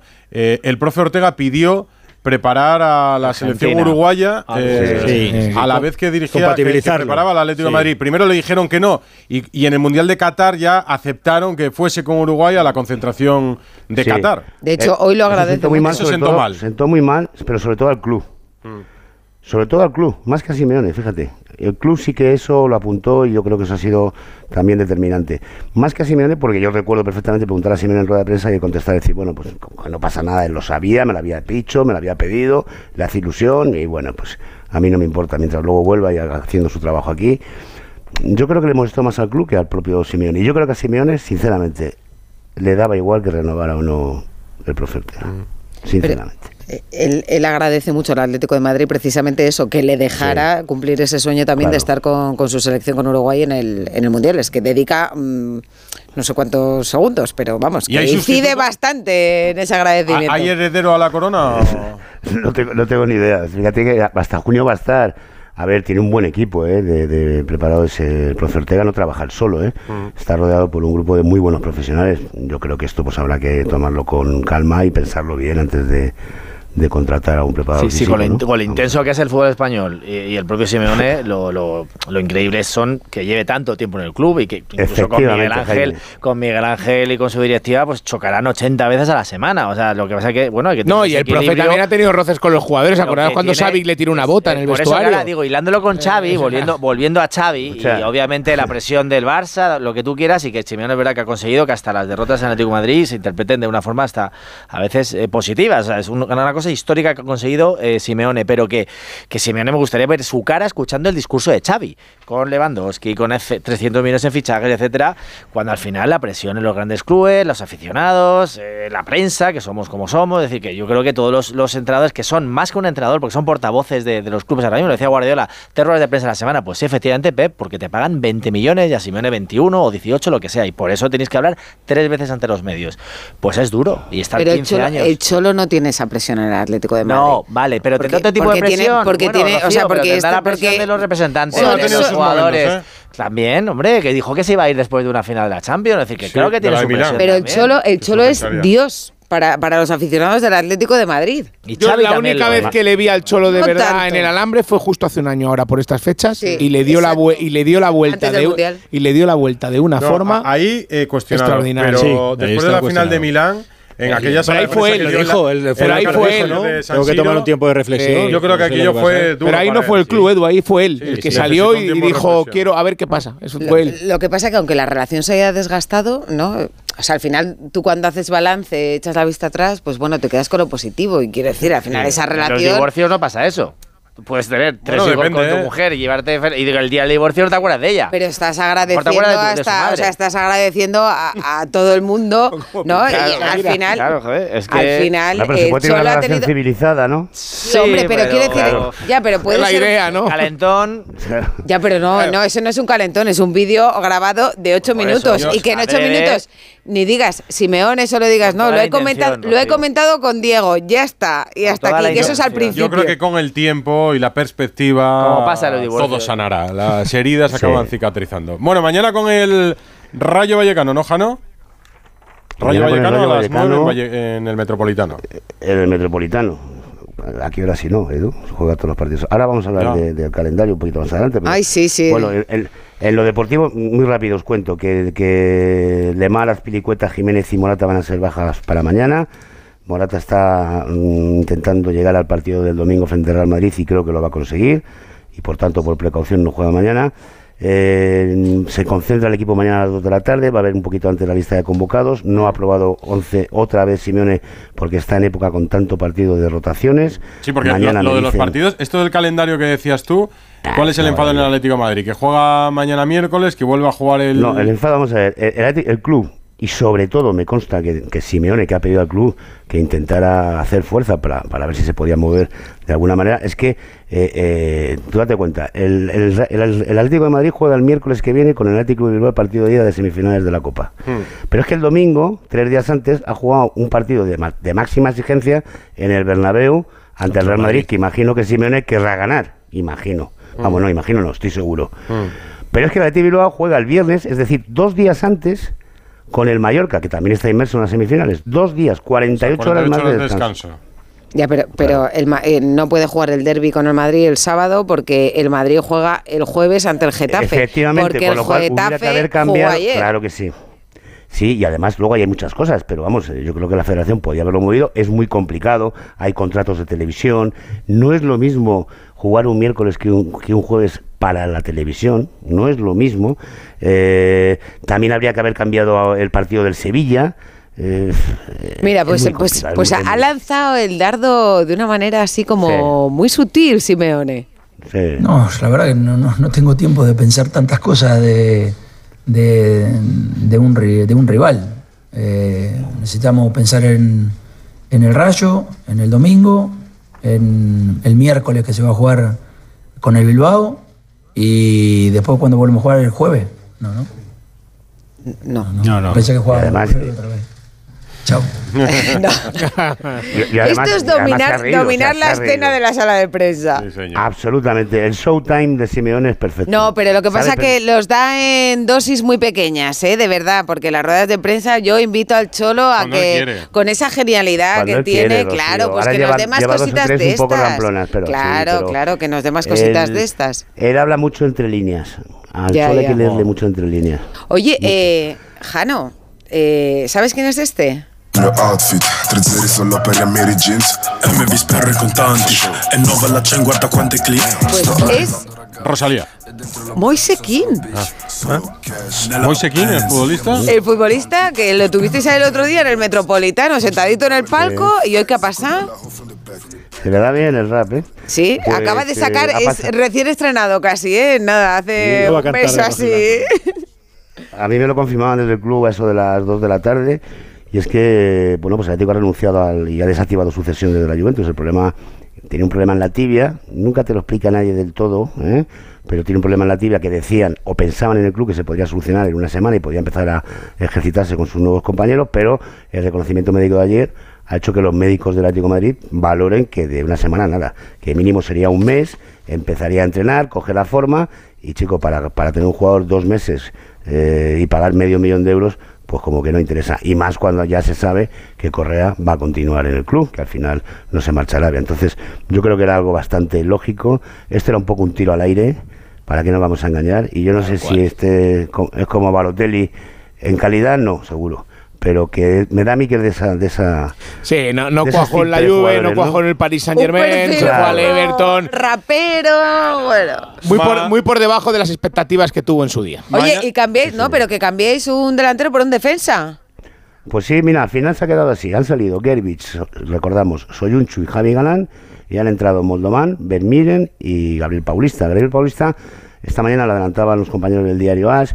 Eh, bueno, era una oportunidad. Es un jugador que viene gratis, eh, que conoce la liga, que además con la lesión de Jiménez, de Azpilicueta y la marcha de Soyunchu, pues eh, lo había demandado y lo había pedido Simeone y se ha aprovechado esta oportunidad. Ya sabéis que en Valencia se jugaba 20 partidos, tenía que renovar automáticamente, llevaba ya 17, cobra 5 millones de euros brutos. Me dicen que el Atlético Madrid eh, le va a costar de aquí a final de temporada al jugador un poquito más de un millón de euros, en torno a 1,2, 1,1, que es lo que va a percibir. Y, y se le va a hacer un contrato por esta temporada, lo que le está esta temporada y una más, la del año que viene. Así que nada, a ver que si funciona. Mañana hablamos. Abrazo, Por cierto, lo, lo- lo- por cierto, lo representa el mismo representante que Lino. Y te iba a decir, para terminar, que mañana, que va a haber rotaciones, mm, ojo, porque creo que Lino y Grisman van a descansar. Entrarían Riquelme y Correa. Y así que mañana veremos un ataque formado por Memphis y Correa. Si todo es como parece. Adiós. Adiós, buenas noches a todos. Adiós. Oye, qué cositas que contar del Madrid, ¿Ah, sí? ¿eh? Así que ni os mováis, ¿eh? Ni os mováis de Onda Cero. Radio Estadio Noche. Rocío Martínez y Edu Pidal. Yo pienso que sería un entrenador de la cantera, porque el Barça no tiene otra cosa. Y el que se tiene que ir es el presidente, que Xavi no tiene culpa. Disculpan a Os Xavi. digo cómo, cómo queda el ¿Cómo va la casting de entrenadores. El 39% dice que lo ideal sería que llegase Guardiola. Ha y sube Rafa Márquez, ¿eh? 31% mm. Rafa Márquez, 16% Klopp y 14% dice que Michel sería el ideal para entrenar al Barça. Lo de Rafa Márquez no sé si viene porque, por ejemplo, aquí un aficionado nos dice lo ideal sería la vuelta de Guardiola, pero nos tendremos que conformar con Rafa Márquez porque no hay ni un duro. Eh, oye, por favor. Un respeto eh, a los entrenadores sin experiencia, por favor, eh, Ana. Sí, pero... Yo creo que lo hice porque está... Ah, pensé que... Parece que más que votar por lo ideal, votan por lo que piensan que van a tener, ¿no? no, mm. eh, que estábamos aquí comentando en esta pequeña pausa, hablando de la copa. De eh, horarios, de horarios. Jaime, Jaime, por favor, tienes que contar no, que hablamos de los horarios de, de Atlético Madrid, que hay un un hincha célebre de Atlético Madrid, que es el alcalde de la capital, José Luis Martínez Almeida, que tiene un problema ahí con el horario, con la, la fecha de la final de Copa. No me digas que, la fecha. Boda, ¿En serio? 6 de abril. Pero, pero señor alcalde, ¿cómo, ha puesto Un Atlético de pro. No lo entiendo. Poca fe, ¿no? Tenía, debe pensar qué pasa el Atlético. Qué poca fe tenía en su propio club. Sí, ahí pues claro, la, la, la, la novia quiere que el Athletic de Bilbao elimine al Atlético para que solventar un poquito ese día y no haya que poner pantallas, etcétera, pero sí, sí, es una coincidencia. Hombre, que la agenda del alcalde. Se puede casar en Sevilla, ¿no? También puede. Sí, para ir... Eres multidisciplinar, puedes hablar de deporte, hacerle una entrevista a un político o hablarnos ahí del salseo, de lo del torero del otro día, la boda del alcalde. A ver si va a hacer al alcalde un Juan Ortega, por irse a la final. Ah, ¿Te imaginas? Hombre, no. No, creo, no. no. No, no sé, bueno no creo. Yo creo que ha esperado tanto para tomar la decisión que la tomará, la tendrá clara, digo yo, Por ¿no? encima del Atlético. A puede decir lo, lo, lo, contrario, ¿no? Dice, ya que he esperado tanto, puedo esperar un poco más, ¿no? eso también, eso también. pues. Gigantes. ¿eh? Ya no vino un mes. eh, onda cero ahí en el, con un auricular en medio de la ceremonia. Alberto Pereirola. Mira, en este caso sé de eh, los dos temas de conversación, de cancelar bodas y de respetar a entrenadores. ¿Porque estuviste en la de Juan Ortega o qué? De las dos cosas. ¿De cuál, de cuál era la segunda? Oh, no, las mías, que cancelé dos seguidas, así que. ¿Cómo? Por eso te lo digo que. ¿Cancelaste dos bodas?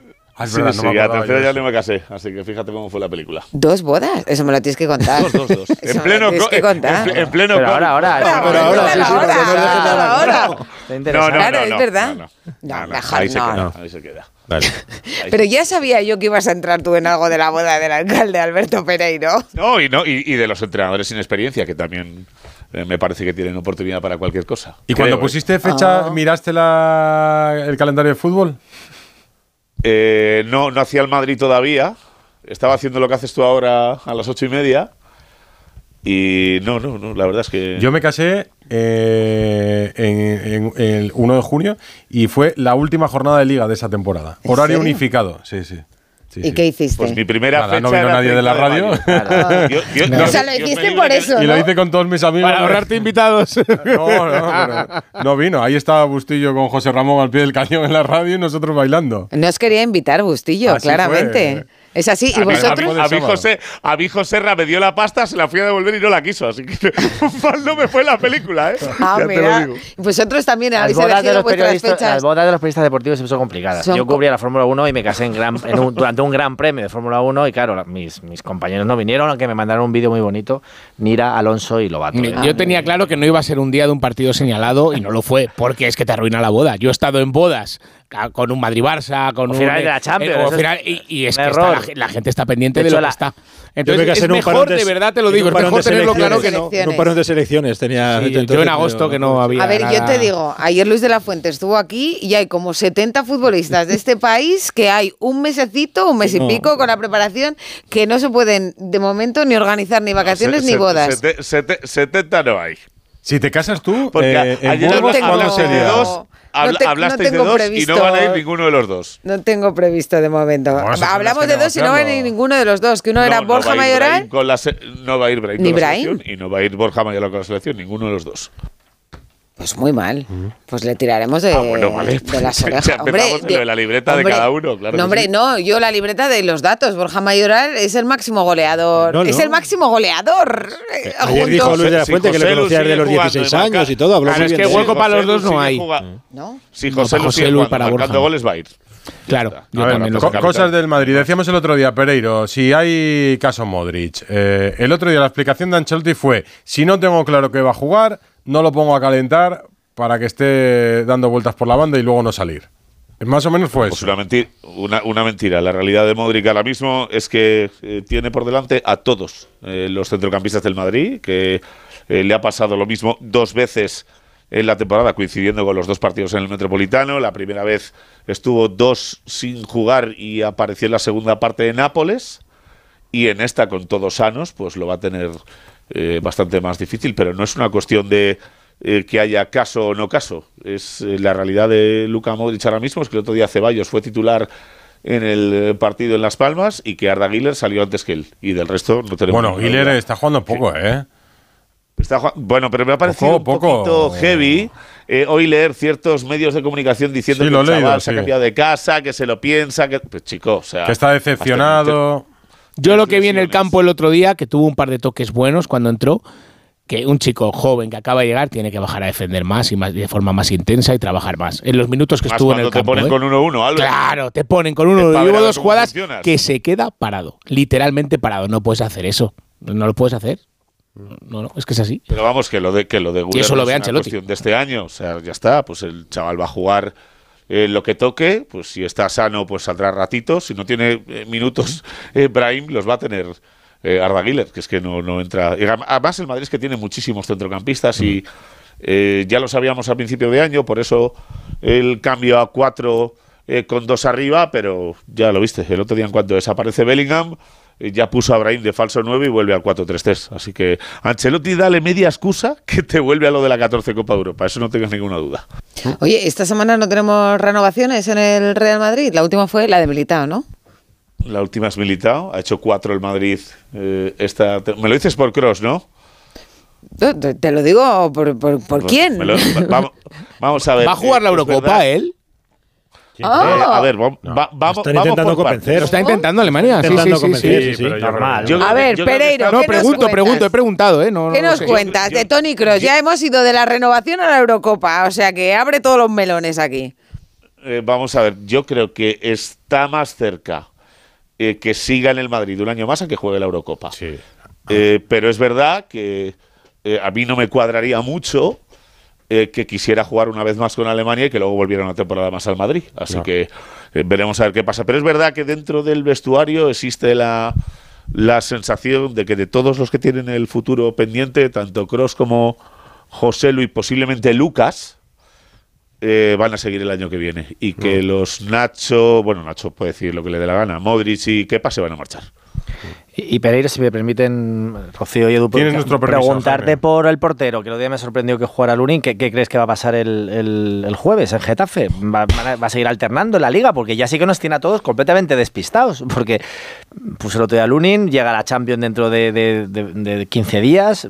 No se atreve ya a decírtelo. El día de las palmas ya no lo dijo. No, no. Yo estoy, yo estoy convencido de una cosa, y es que eh, a poco que Kepa haga un partido bueno va a seguir jugando, porque el no le gusta a Ancelotti, por mucho que juegue bien y porque el club quiere eh, que si hay que decidir entre dos porteros, que uno sea tuyo y el otro no vaya a seguir el año que viene, eh, pues que decidas por Lunin, pero Ancelotti Lunin no le gusta, no le ha gustado nunca, y si Kepa hace un partido bueno le va a poner otro, pero la verdad es que no se lo dice a nadie, no lo habla...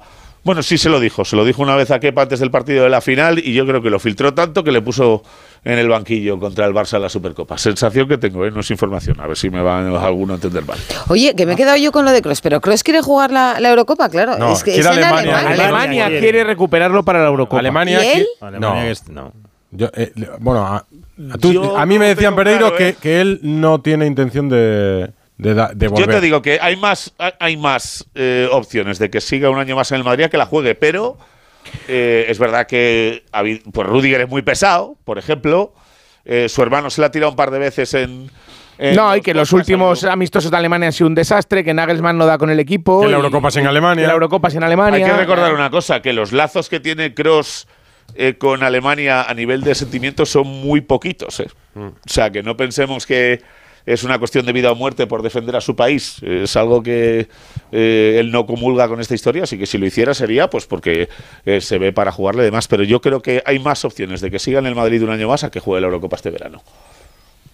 Bueno, pues eh, ahí tenéis la Pues respuesta. perderá la Eurocopa, porque en el, en el perderá Alemania y perderá la Eurocopa, porque Kroos está en un nivel Sí. excepcional y esos jugadores que, que la gente paga dinero por ir a, a verles, ¿no? Yo creo que con el estilo de juego que tiene, mientras le respete las lesiones, yo creo que puede jugar a buen nivel todavía algún año más en el Madrid, ¿eh? A nivel Real Madrid, me refiero. Claro, pero ¿Tú, cre- tú crees, no? O sea, solo es Lo que uno pasa de los me parece un tipo difícil de convencer No, bueno, él tiene una idea. ¿eh? No, Albert, pero a partir de los a partir de los 32, 31, 32, 33 años no sabes cuándo pegas el bajón, no lo sabes, pero da la sensación este no, este no lo ha pegado, ¿eh? Claro, por eso digo que da la sensación Que lo ha pegado es Modric. Claro, pero Modric ya lo ha pegado con 36, 37. Porque Modric hace un temporadón la 21-22. Es más joven, tiene Claro, 34. por eso digo, pero que, que a partir Que- de que- ahora. Kroos es titular, ¿eh? Ahora mismo. en el Sí, Madrid, sí, o pero que a partir de los 33, 34 años no sabes en el momento que, que te caes, pero da la sensación Sí, que pero, Kroos pero no este, está. este se fumó a Alemania hace muchos años. y Eso fue una decisión inteligente de cara a su longevidad en el Madrid, eso está claro. Sí, sí. Pero es que luego le Todo ves lo en el campo contrario, y parece todo- que es como todo tan todo, fácil. todo lo contrario de Modric, que le falta jugar a Claro, Todo. hasta la copa de la galleta. De pádel de Croacia, claro, que está bien, todos los respetos para Luca, pero claro. Abrazo, Pereiro. Mañana Chao. hablamos. Un besito. Chao, chao, chao. Chao. Radio Estadio Noche. Rocío Martínez y Edu Pidal. Tres minutos para la una de la mañana. Carlos Hidalgo, Sevilla, buenas. Hola, ¿qué tal? Muy buenas. Se nos va el croata de acento andaluz. El Sí. mago del fútbol, Iván Rakitic. Croata de Pinomontano. Pinomontano es el, barrio de, su señora y, y donde él, por ejemplo, eh, ha sacado eh, el Cristo de aquel barrio como costalero. Hoy además ha recordado que entre lágrimas que, que este año no, no podrá eh, hacer eso, pero que seguirá durmiendo a sus hijas con marchas de Semana Santa. Bueno, muy emocionado. Eh, se marcha Iván Rakitic, 323 partidos con la camiseta del Sevilla, eh, parte importante en dos copas de la, de la Europa League. Y bueno, y se va, mucha gente dirá, bueno, ¿y, por qué se va eh, un tipo como Iván Rakitic? Pues se va porque no se entendía con Quique Sánchez Flores, se va porque sabía que iba a jugar muy poco y, bueno, pues además él lo ha dicho, que textualmente la idea del nuevo entrenador no era la misma que la mía y él dice que no quería estar cobrando y Ya, el problema es que se vaya Rakitic y que dentro de tres semanas se vaya Quique. Entonces sería claro, esa es, la, esa es la cuestión, ¿no? Es un futbolista eh, que aunque tenga eh, 35 años, pero, pero bueno, hasta hace tres días era titular indiscutible y, y bueno, y parte muy importante de este, de este Sevilla. Eh, vamos a escuchar, si os parece, eh, un extracto, un, un- un fragmento de, de ese momento en el que se ha emocionado en su discurso. Por cierto, mm, eh, me ha llamado la atención que solo había dos jugadores de la actual plantilla del Sevilla, Navas y Dimitrovic. Eh, había esperado yo. Pero les pillaba mal, más. era lejos o. Eh, bueno, no sé, tenían día de descanso, pero ya tampoco también se Ah, puede hacer tenían un día de esfuerzo, ¿no? descanso. Pero bueno, digo yo, no sé, ¿no? He echado de menos a Ramos, he echado de menos a, a, a muchos, a muchos. Y, y, por ejemplo, eh, también otro detalle, Monchi en redes sociales ha escrito, eh, Iván, me hubiera gustado estar ahí contigo o por lo menos mandarte un vídeo como han hecho otros, pero no me lo han permitido. O sea que sigue el mal rollito. Hola. Sigue, sigue el mal rollito. Vamos a escuchar a, a Iván Rakitic. Quería daros las gracias porque no hay cosa más grande que sentirse sevista, sevillano y también, bueno, aprovechar a todos los costaleros, mandar un beso muy grande, que este año no voy a poder estar ahí, pero seguiré durmiendo a mis hijas con las marchas y bueno, el salmorejo lo llevaremos también a Arabia, no hay problema. Nada, muchísimas gracias por todo. Le, le vamos a decir a Rakitic, suponemos que ya lo sabe, pero que las virutitas de jamón, esas que se echan encima del no. salmorejo, no. se las va a poder llevar. Y el fino con el que quizás ha acompañado alguna vez el salmorejo, Y una cañita. pues tampoco, pues tampoco. Va a ser que no. Va a Y ser la que no, música pues, de eh, la Semana Santa que la ponga bajita. Ya. acaso, allí, porque- Sí, no vaya a ser que vaya Claro, a haber que alguno que no le guste. Ay, mira, Carlos, me ha emocionado. eh, creo además que, que es tocayo tuyo, que se llama Carlos también, el sobrinito de dos años de Sí. Rakitic que estaba ahí, porque son los padrinos, además, eh, él, y, él y su mujer. Y ve las fotos ahí grandes que le han puesto a. Rakitic y Sí. se ha ido a darle un beso. Mira, me ha parecido una cosa muy bonita, Sí, la verdad. Ha sido, ha sido muy, muy bonito el homenaje que, que le ha preparado el Sevilla. Insisto, mm, he echado de menos a, a futbolistas de, de la actual plantilla. Ha habido eh, jugadores de la anterior etapa de- del Sevilla. Eh, ha estado eh, Juan Cala, ha estado Coque, ha estado Javi Varas. Bueno, pues eh, ha habido eh, mucha gente que ha querido pues, estar en ese, en ese homenaje. Bueno, se marcha, ha rescindido el contrato y se marcha al, al Shabab. Por cierto, este equipo que ha firmado a Iván Rakitic eh, ha hecho una oferta al Sevilla por Suso. Lo que pasa es que el Sevilla, el Sevilla de momento la ha rechazado, una oferta de 3 millones de euros. Eh, no sé si la van a subir o no, pero de ¿Y momento Suso, el Sevilla... Suso está por la labor o no? Eh, no, de momento, o sea, tendría que cambiar mucho las cosas y, y quedan 48 horas, pero él no, no tiene mucha, muchas ganas de irse. Eh, tendrían que subir no solo la oferta al Sevilla, sino también la suya. De momento, me consta que no, no tiene muchas ganas de, marcharse. A ver qué pasa también con, por ejemplo, con Rafa Mir, eh, porque él rechazó al Wolfsburgo. eh, también frenó su salida al Torino, que estaba muy interesado, una cesión. ¿Y qué pasa? Que el pasado domingo se llevó una pitada monumental cuando saltó al césped eh, y, y eso ha hecho que, que se lo esté pensando. Y me consta que el Transport turco está interesado y que, y que estaba en contacto con él y con el Sevilla. A ver si se marcha o no, pero desde luego van a ser eh, horas bastante moviditas para Víctor Horta, que está a punto de firmar a un delantero eslovaco del Boavista, a Bosenic, eh, que ha preguntado por Abel Ruiz al Braga. Bueno, eh, que está intentando. está colocar libre a José. Rodríguez. eh, Sí, a ver, sí, lo, ha contado, lo ha contado hoy en marca. Pues, ah, pues Abel Ruiz sería un buen fichaje, ¿eh? ¿Verdad Un- que sí? Un Sí, sí, muy sí. buen fichaje. Pues eh, está jugando me mucho consta este que, año, maneras, ¿no? Está Me consta que el chico eh, está encantado, que, que han hablado con él y que él ha dicho que por supuesto que, que le encantaría. Eh, pero bueno, no sé si les va a dar tiempo a negociar con el Braga, si va a haber entendimiento, porque ya digo, está muy, muy cercano lo de Bosenic. Hay que tener en cuenta que ahora vuelve, después de la eliminación de Marruecos, vuelve en Nesiri y que no sabemos qué va a pasar con, con Rafa Mir. Y está intentando eh, Víctor Horta colocar a Januzaj, pero no lo quiere nadie, oye. No, no, Mira qué no cosa. manera. La- la- la- no pica nadie. La suerte del Sevilla es que Granada y Almería están prácticamente descendidos. Sí. Ojo al Cádiz de Pellegrino, que yo creo que le va a dar gasolina al equipo, le va a dar un orden y seguramente una tranquilidad que, que tuvo durante muchos años con Sergio, pero que hasta el Cádiz de Sergio necesitaba un cambio. Lo ha encontrado con Pellegrino. Ojo que no estemos hablando de la posibilidad de descenso del Sevilla en el mes de abril. Y ¿Tú has que visto la- el, el calendario del Sevilla? El calendario del Sevilla, No. Rayo Vallecano, Atlético de Madrid, Real Madrid, Real Sociedad, o sea, Valencia. No, y que el equipo, el equipo, sobre todo en defensa, muestra una inseguridad. O sea, Hidalgo, que terrible, seguimos ¿eh? así y no libras en la feria. Que me estás contando el próximo entrenador del Sevilla en plena feria. Oye, pero si esto, además no pasa nada, si, si el siguiente será Caparrós, y esto no, o sea, que no vamos a tener que comernos mucho la cabeza. Ya, el, eso- el siguiente, el sustituto, si acaso, está, está claro. exacto. Ya, ya, pero si, si hay cambio de entrenador, quiero decir, pues no puedes coger descanso ni en Semana Santa, Nada, ni, no pasa ni en la feria, Ni en la feria, nada. ni en el Rocío. También hay dos, hay otra opción, que es hacerlo todo desde una caseta de la feria. que- Eso nos parece bien, pero ahí nos vamos nosotros también. Eh, Y yo eso, creo que eso, alguno de Yo nuestros tertulianos se viene. Oye, a lo mejor da para un programa también. especial Ay, desde por la favor, Bustillo. Sevilla. Mola, mola. Bustillo, por favor, organízanoslo esto. Organízanoslo. La tarde que Morante. Por favor. Una entrevista en. Bagdad y otra en la feria de Sevilla. Para la feria me parece que va a haber tortas, para lo de Bagdad no creo que tanto. ¿eh?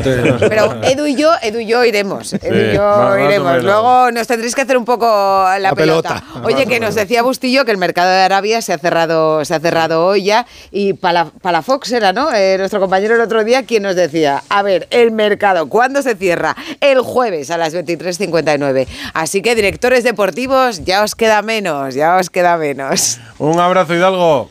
Un abrazo, buenas noches. 1 y 5. Radio Estadio Noche. Rocío Martínez y Edu Pidal. Los caminos de estas pequeñas pausas son insondables. Hemos terminado hablando ahora de peluquería. Peluquería, de porque Paco Reyes, ¿tú cuántas veces vas a la peluquería, por favor? Voy una vez cada 20 días. Una vez cada 20 días. Esta vez he tardado más, pero porque he intentado dejarme melena. eh, para hacerme la coletilla detrás. Y luego te Pero- arrepientes, Pero, ¿no? no te Pero yo creo que los futbolistas no van tanto a la peluquería como tú. No, sí, a ver, todas La peluquería va a los futbolistas. Claro, que ¿Todas no las semanas? Yo creo que van toda la semana porque los veo siempre con No, el no. pelito muy corto. Ellos, en lugar de ir a la peluquería, las peluquerías van a ellos. Naturalmente, Muchos se natural. lo cortan en casa, otros en Valdebebas incluso. ¿Tú, Edu Pidal, cuántas veces vas tú a Pues la yo voy a ir el jueves, creo. ¿Tú también vas cada 20 días? No, no. yo- si pudiera a la peluquería de Gustavo, que voy- si pudiera Llanes todas las semanas, pues seguramente Sí lo iba, ¿no? arreglaría todas las semanas. sí, Ah, sí. te cortas el pelo en Llanes. Sí, cuando puedo, cuando puedo, pero no siempre puedo, pues no voy tanto como para. Pero tú sabes lo que. no, de- no todos lo podemos cortar en Antena 3. Ay, yo como sí, tú, yo sí, de claro. verdad. Un beso para las chicas de maquillaje y peluquería que hacen a contar grandes un- milagros Te voy a contar conmigo. un secreto de Espinola. Espinola cuando va a la peluquería y el peluquero le dice, ¿cómo quieres que te corte el pelo? Él le dice, callao. Vale, Pues anda que no habla Espínola. Bueno, Jaime Rodríguez, eh, Ricardo Sierra y Alberto López Frau. Eh, hablaremos esta semana. Qué variopinto nos ha quedado el Radio Estadio Noche hoy, ¿eh? Un poquito de todo. Peluquerías, bodas, de hemos hablado un todo. poco de todo. Hay que pensar Muy completito. eh, un salseo Divorcios. para el próximo día. A ver dónde De eso se encarga. Jaime. Jaime se encarga. Algo ¿dónde está la noticia. Y sin Forner, ¿eh? Ojo. ¿eh? Adiós. Radio Estadio Noche. Rocío Martínez y Edu Pidal.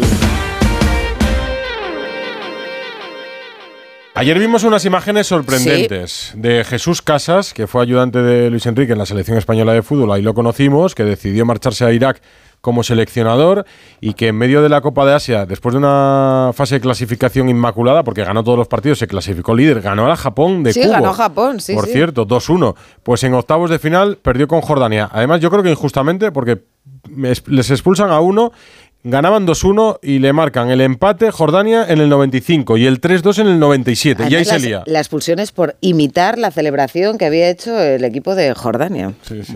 Y ahí se lía en la sala de prensa. Pero vamos, que si imágenes se vimos. lía. Un intento de agresión, ¿no? Sí, eh, varios periodistas que se fueron contra él, tuvo que intervenir la policía, en fin, un lío. Bueno, que nos lo cuente él. Jesús No. Casas, buenas noches. Hola, buenas noches. Eh, cuéntanos tú lo que sucedió en esa sala de prensa.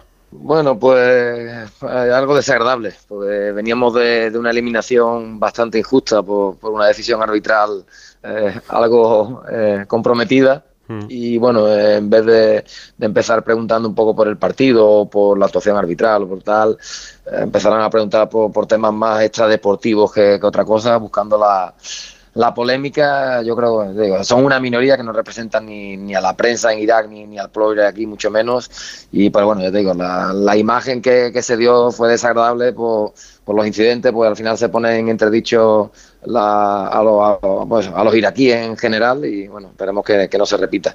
Eh, a mí me ha llamado la atención, Jesús, lo, lo tranquilo que se, se te veía. ¿No te dio miedo esa situación? Que, porque hemos, hemos visto, mm, bueno, pues violencia o intentos de agresiones en el fútbol, pero claro, no es tan habitual en una sala de prensa.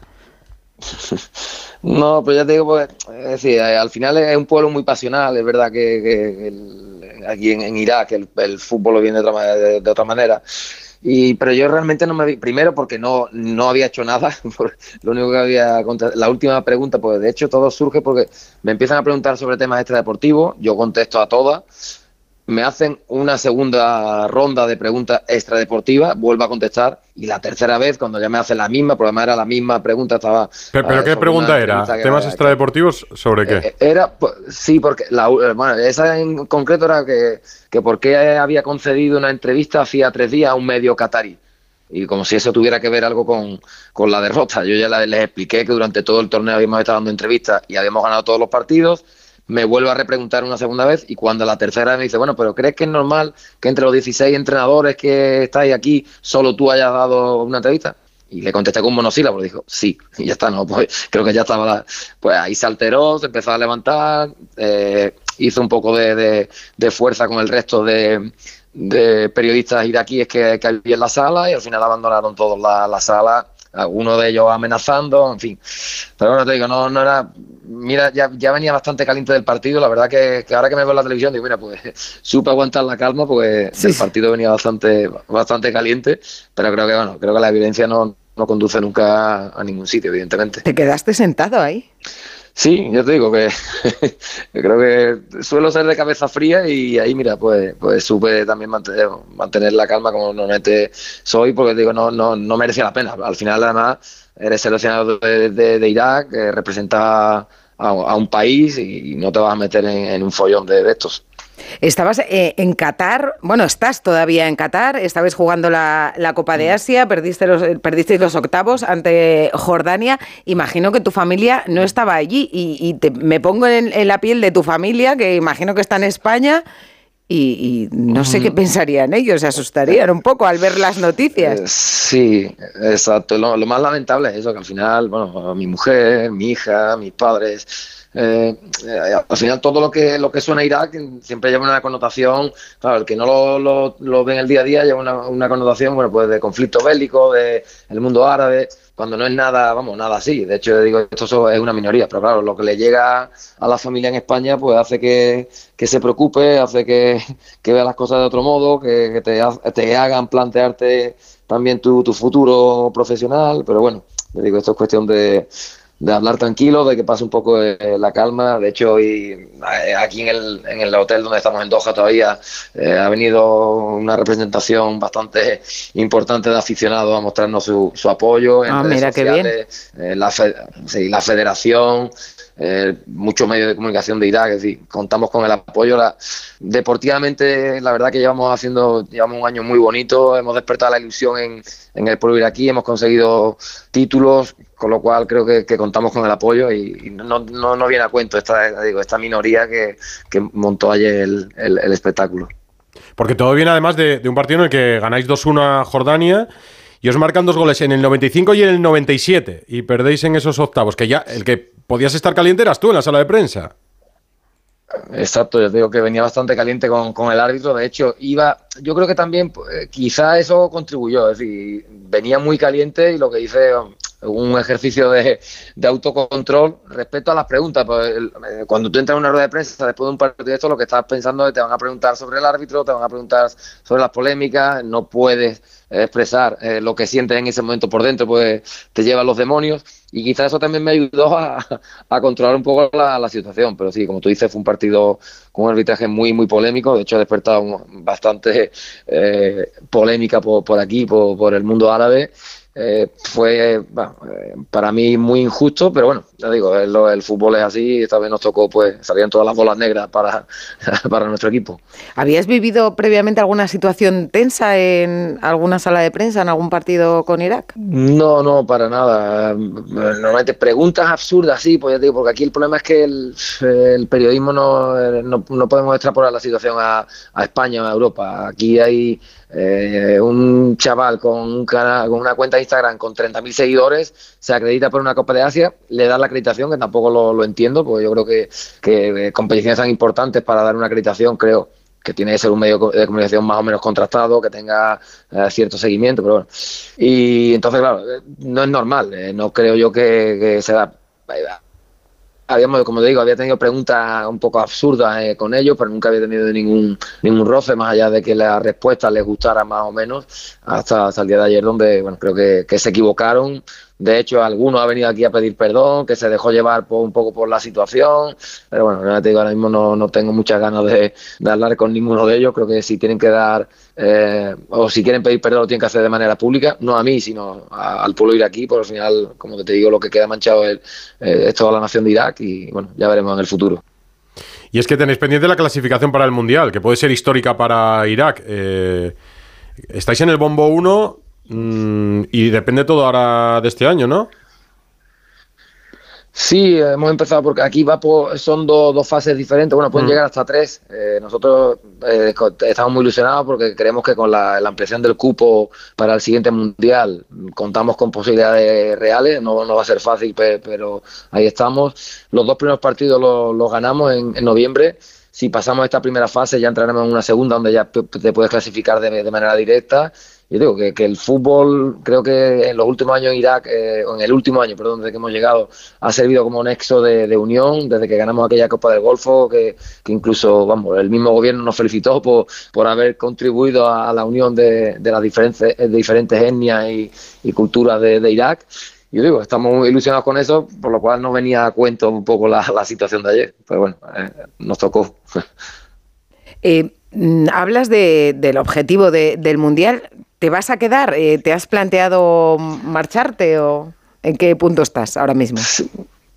Hombre, yo especialmente no me lo planteo, pero como, como has dicho antes, la familia lo ve de una manera diferente. Digo, ahora hay que que se calme un poquillo el, eh, el ambiente, que sobre todo en, el tema familiar, que, que, bueno, que vean que, esto, que como te digo, que, es una minoría, que ha sido un- una anécdota desagradable, pero no simplemente eh, simplemente una anécdota. Y bueno, habrá que esperar, que al final la decisión no puede ser de uno solo. Cuando uno está casado y tiene hija, también te, tiene que contar con ella. Pero bueno, eh, creo que sí, que espero que no, no vaya más y, y podamos continuar con, con este bonito proyecto. ¿Dónde vives tú? Yo en Bagdad, yo vivo en Bagdad y la familia vive en España, con lo cual no, eso no, no es fácil. Y claro, te digo, al final la inquietud desde allí, la- las cosas se ven de, de otra manera. Eh, vamos por España alguna que otra vez para, para visitar a la familia, eh, pero nuestra, nuestro lugar de residencia es, es Bagdad. ¿Y cómo es Bagdad? Pues es una ciudad, bueno, yo que soy andaluz, eh, tiene el encanto este de la gente muy hospitalaria, la gente muy, muy abierta, te, te reciben con, con los brazos abiertos. Sí tiene también el encanto de- del mundo árabe, del, del caos, eh, por ejemplo, bueno, el tráfico y demás. A nivel de burocracia, pues para cualquier cosa, cuando vamos al banco, pues te puedes pegar allí tres horas y media tranquilamente. A mí me recuerda a la España de los 70, 80. Yo me acuerdo cuando iba con mi madre a un centro de salud, llegaba a las 9 de la mañana y podía salir a la una y media. Pues aquí es para todo. Aquí, donde vayas. ¿Y- y- cómo mañana, hablas ahí, no- en no puedes inglés? contar con nada. Eh, llevamos un traductor Ah. habitualmente porque el nivel de inglés igual te recuerda a la España de los 80. La España de los 80 era difícil encontrar gente que, que hablara inglés. Bueno, aquí un, un pelín más, quizás no, no tanto, pero bueno, al final eh, pues, la mayoría hablan eh, árabe. Pero bueno, tenemos un, un traductor egipcio que habla castellano, inglés y, y árabe y con, cuando tenemos que hacer gestiones de banco o de cualquier otra índole eh, nos apoyamos en él. ¿Pero te para la gente por la calle? ¿Te reconocen? ¿Te dicen algo? Sí, no, muchísimo. Te digo que el fútbol allí es, una pasión. Allí viven el fútbol, vamos, creo que con mucha diferencia es el deporte rey. Y de hecho, siguen mucho la Liga Española, sobre todo el Madrid y Barça. Y sí, aquí somos bastante conocidos. Es decir, es complicado en, por la mañana cuando suelo ir a, vamos a un centro comercial que, que tiene el gimnasio donde vamos a hacer deporte. Eh, vamos, te digo, no ha habido ninguna mañana que no te paren menos de 3, 4, a las 7 y media de la mañana te pueden parar tres o cuatro personas para hacerse una foto contigo. Qué madrugadores, Eso- además. Ahí estás con la Sí, legaña todavía y te piden una foto. Sí, pues, bueno, lo que pasa es que aquí como amanece muy temprano, esas áreas están funcionando, funcionan Ah. más que, que en España. Pero bueno, aquí pues, eh, al final vas a una gran ciudad y tiene 24 horas. Esto sí que viven 24 horas. No, no hay una, a ninguna hora que tú no veas a nadie por la calle. Nosotros que somos un poco más nocturnos, ya nos ves, ya nos oyes. Sí, ya, ya, ya os veo.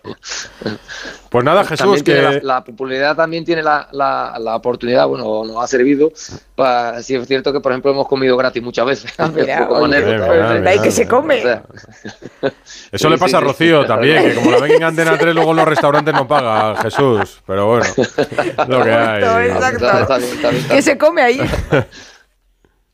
Ya vamos a hacer un poco, nos vas a hacer de guía turístico de Irak.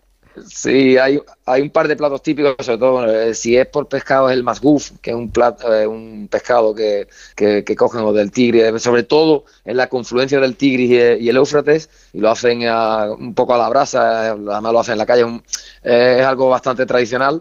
Y si no, después, evidentemente, sobre todo el cordero. El cordero en las, diferentes formas, lo- con arroz o, o al horno, tal, también lo preparan muy bien. Pero sobre todo ellos presumen mucho del masguf. Cada vez que te invitan a algo, lo primero que te van a, a poner encima de la mesa es, es masguf. O el dolma, que son unos pimientos así rellenos, que también están bastante buenos. Bueno. Oye, pues nada, Bueno, Jesús, disfruta y nos ilusionaría mucho verte dirigiendo a Irak en el próximo Mundial. Sí, hombre, si Eh, él la decide quedarse, tú, por supuesto, claro que, pero ojalá te veamos en el Mundial. Gracias y un abrazo. Gracias. Muchas gracias. Gracias por la atención.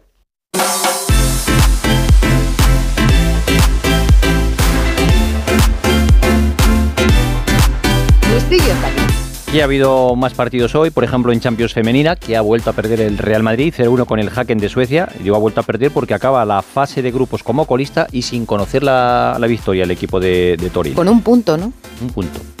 En el mercado de fichajes, eh, Peter Federico, jugador que es de la cantera del Real Madrid, del Castilla. O Pedro Frederic, como... Está ya, bueno, está desde Es ayer que por la noche. media ya, pues, tío, ya. Desde ayer por la noche en Valencia. Ha pasado reconocimiento médico, ha firmado hasta final de temporada. Está cedido por el Real Madrid, hay opción de compra. El Real Madrid, en caso de que se quedara en el Valencia, como siempre, se guardaría el 50% de, de sus derechos. Miguel Crespo, un mediocentro portugués que estaba en el Fenerbahce, viene al Rayo Vallecano cedido hasta final de temporada. En este caso, opción de compra de 4 millones de euros. El Chimi Ávila sigue negociando eh, con el Betis. Su posible incorporación sería para sustituir a Borja Iglesias, que ya está con el Bayer Leverkusen. Y en Alemania, después de la lesión de Coman, hablan de que podía precipitarse la llegada de Brian Zaragoza, el jugador del Granada. Veremos. Ahora O después sea del que de igual no se queda hasta el final, que dijo que quería quedarse a salvar a Granada. Eso dicen en Alemania, esperemos.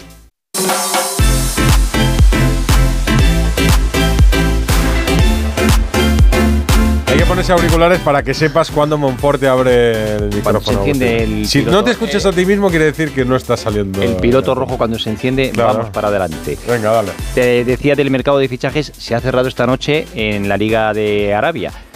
23 millones de euros se han gastado solo en este mercado de invierno. Fíjate la evolución de la liga, el verano pasado más de 900 millones de euros, ahora en el mercado de invierno se han gastado ¿Y el el otro dato, el de 900? el verano pasado. Se gastaron 900, De 900 a millones 23. de euros, 950 el verano pasado y ahora solo 23. Los más famosos de este mercado de invierno han sido Rakitic y Lodi, dos jugadores que venían de la, de la liga española. Hay días que te gastarías tú menos. Sí, sí, yo pues cualquier ratillo, cualquier ratillo. Hay Premier esta una semana. mujer sencilla, yo, Edu Pidal. Hoy se ha llevado un varapalo importante el Aston Villa de Emery, que ha perdido 1-3 con el Newcastle, y el Arsenal de Arteta se sitúa a dos puntos del Liverpool después de ganar 2-1 en campo del Nottingham Forest. Marruecos eliminada eh, por sorpresa en la Copa de África, ha perdido 2-0 con Sudáfrica. Ha estado a punto de ir el partido a la prórroga, pero ha fallado a Kraft un penalti y al final ha ganado 2-0 Sudáfrica. En la Euroliga, victoria del Real Madrid con un gran partido ante Maccabi, 106-101. También buen partido en Múnich y ha ganado el Bayern Múnich 112-109 al Basconia y derrota del Valencia en Belgrado, Estrella Roja 82, Valencia 64. Mañana va Ricky Rubio a ver al Barça, el partido sido- de la Euroliga. Hoy ha sido la buena noticia, la buena imagen del día, verle entrenando ya feliz con un balón de baloncesto y el equipo del Fútbol Club Barcelona. Y mañana también, hablando de baloncesto, Margasol, que ayer cumplió 39 años, da rueda de prensa a las 6 de la tarde, anuncia que cierra su etapa deportiva y dará a conocer también sus planes de futuro. Ah, pues queda con él. A ver si podemos hablar con él después del fútbol. Mañana a ver si repasamos con él. Es presidente del Girona ahora. Girona, el año pasado era jugador también. Este año dijo que no, que jugar no. Y atrás hay que repasar una carrera muy, muy exitosa, ¿eh? 13 temporadas en la NBA. Bueno, tiene un anillo de la NBA con Toronto y dos campeonatos del mundo con España y de Europa. Oye, yo recuerdo cómo lo celebró. Eh, ¿Cómo lo celebró? Lo celebró a lo grande, la El verdad. All-Star que no se nos olvida a nadie, el salto de los hermanos Gasol en un All- en un All-Star. Mm. Es una foto para la, la historia del deporte. Pues nada, que ya están Que ahí nos ha- no, que nos ha traído Carlos, una canción, que- nos ha Ah, traído ¿qué una canción? Bustillo. Ha dicho Paco Reyes que teníamos que poner una de Phil Collins, porque hoy celebraba su cumpleaños y hay una canción que le gusta mucho y es esta. ver. ¿Celebrará su cumpleaños Phil Collins o Paco Reyes? Phil Collins. Ah, vale. No, hoy, ¿sabes de quién era el cumpleaños hoy? ¿De quién? Del rey Felipe. Ah, sí. Del rey Felipe VI, Y sí. de mi tío. Y de mi abuelo. Que yo lo, lo ha- ¿Ah, sí? Sí, sí. Mira, Bueno. pues... Mañana eh, San Juan Bosco, 31 de enero. Joder, siempre tienes el santoral Hasta mañana. en la cabeza. Chao. Hasta luego.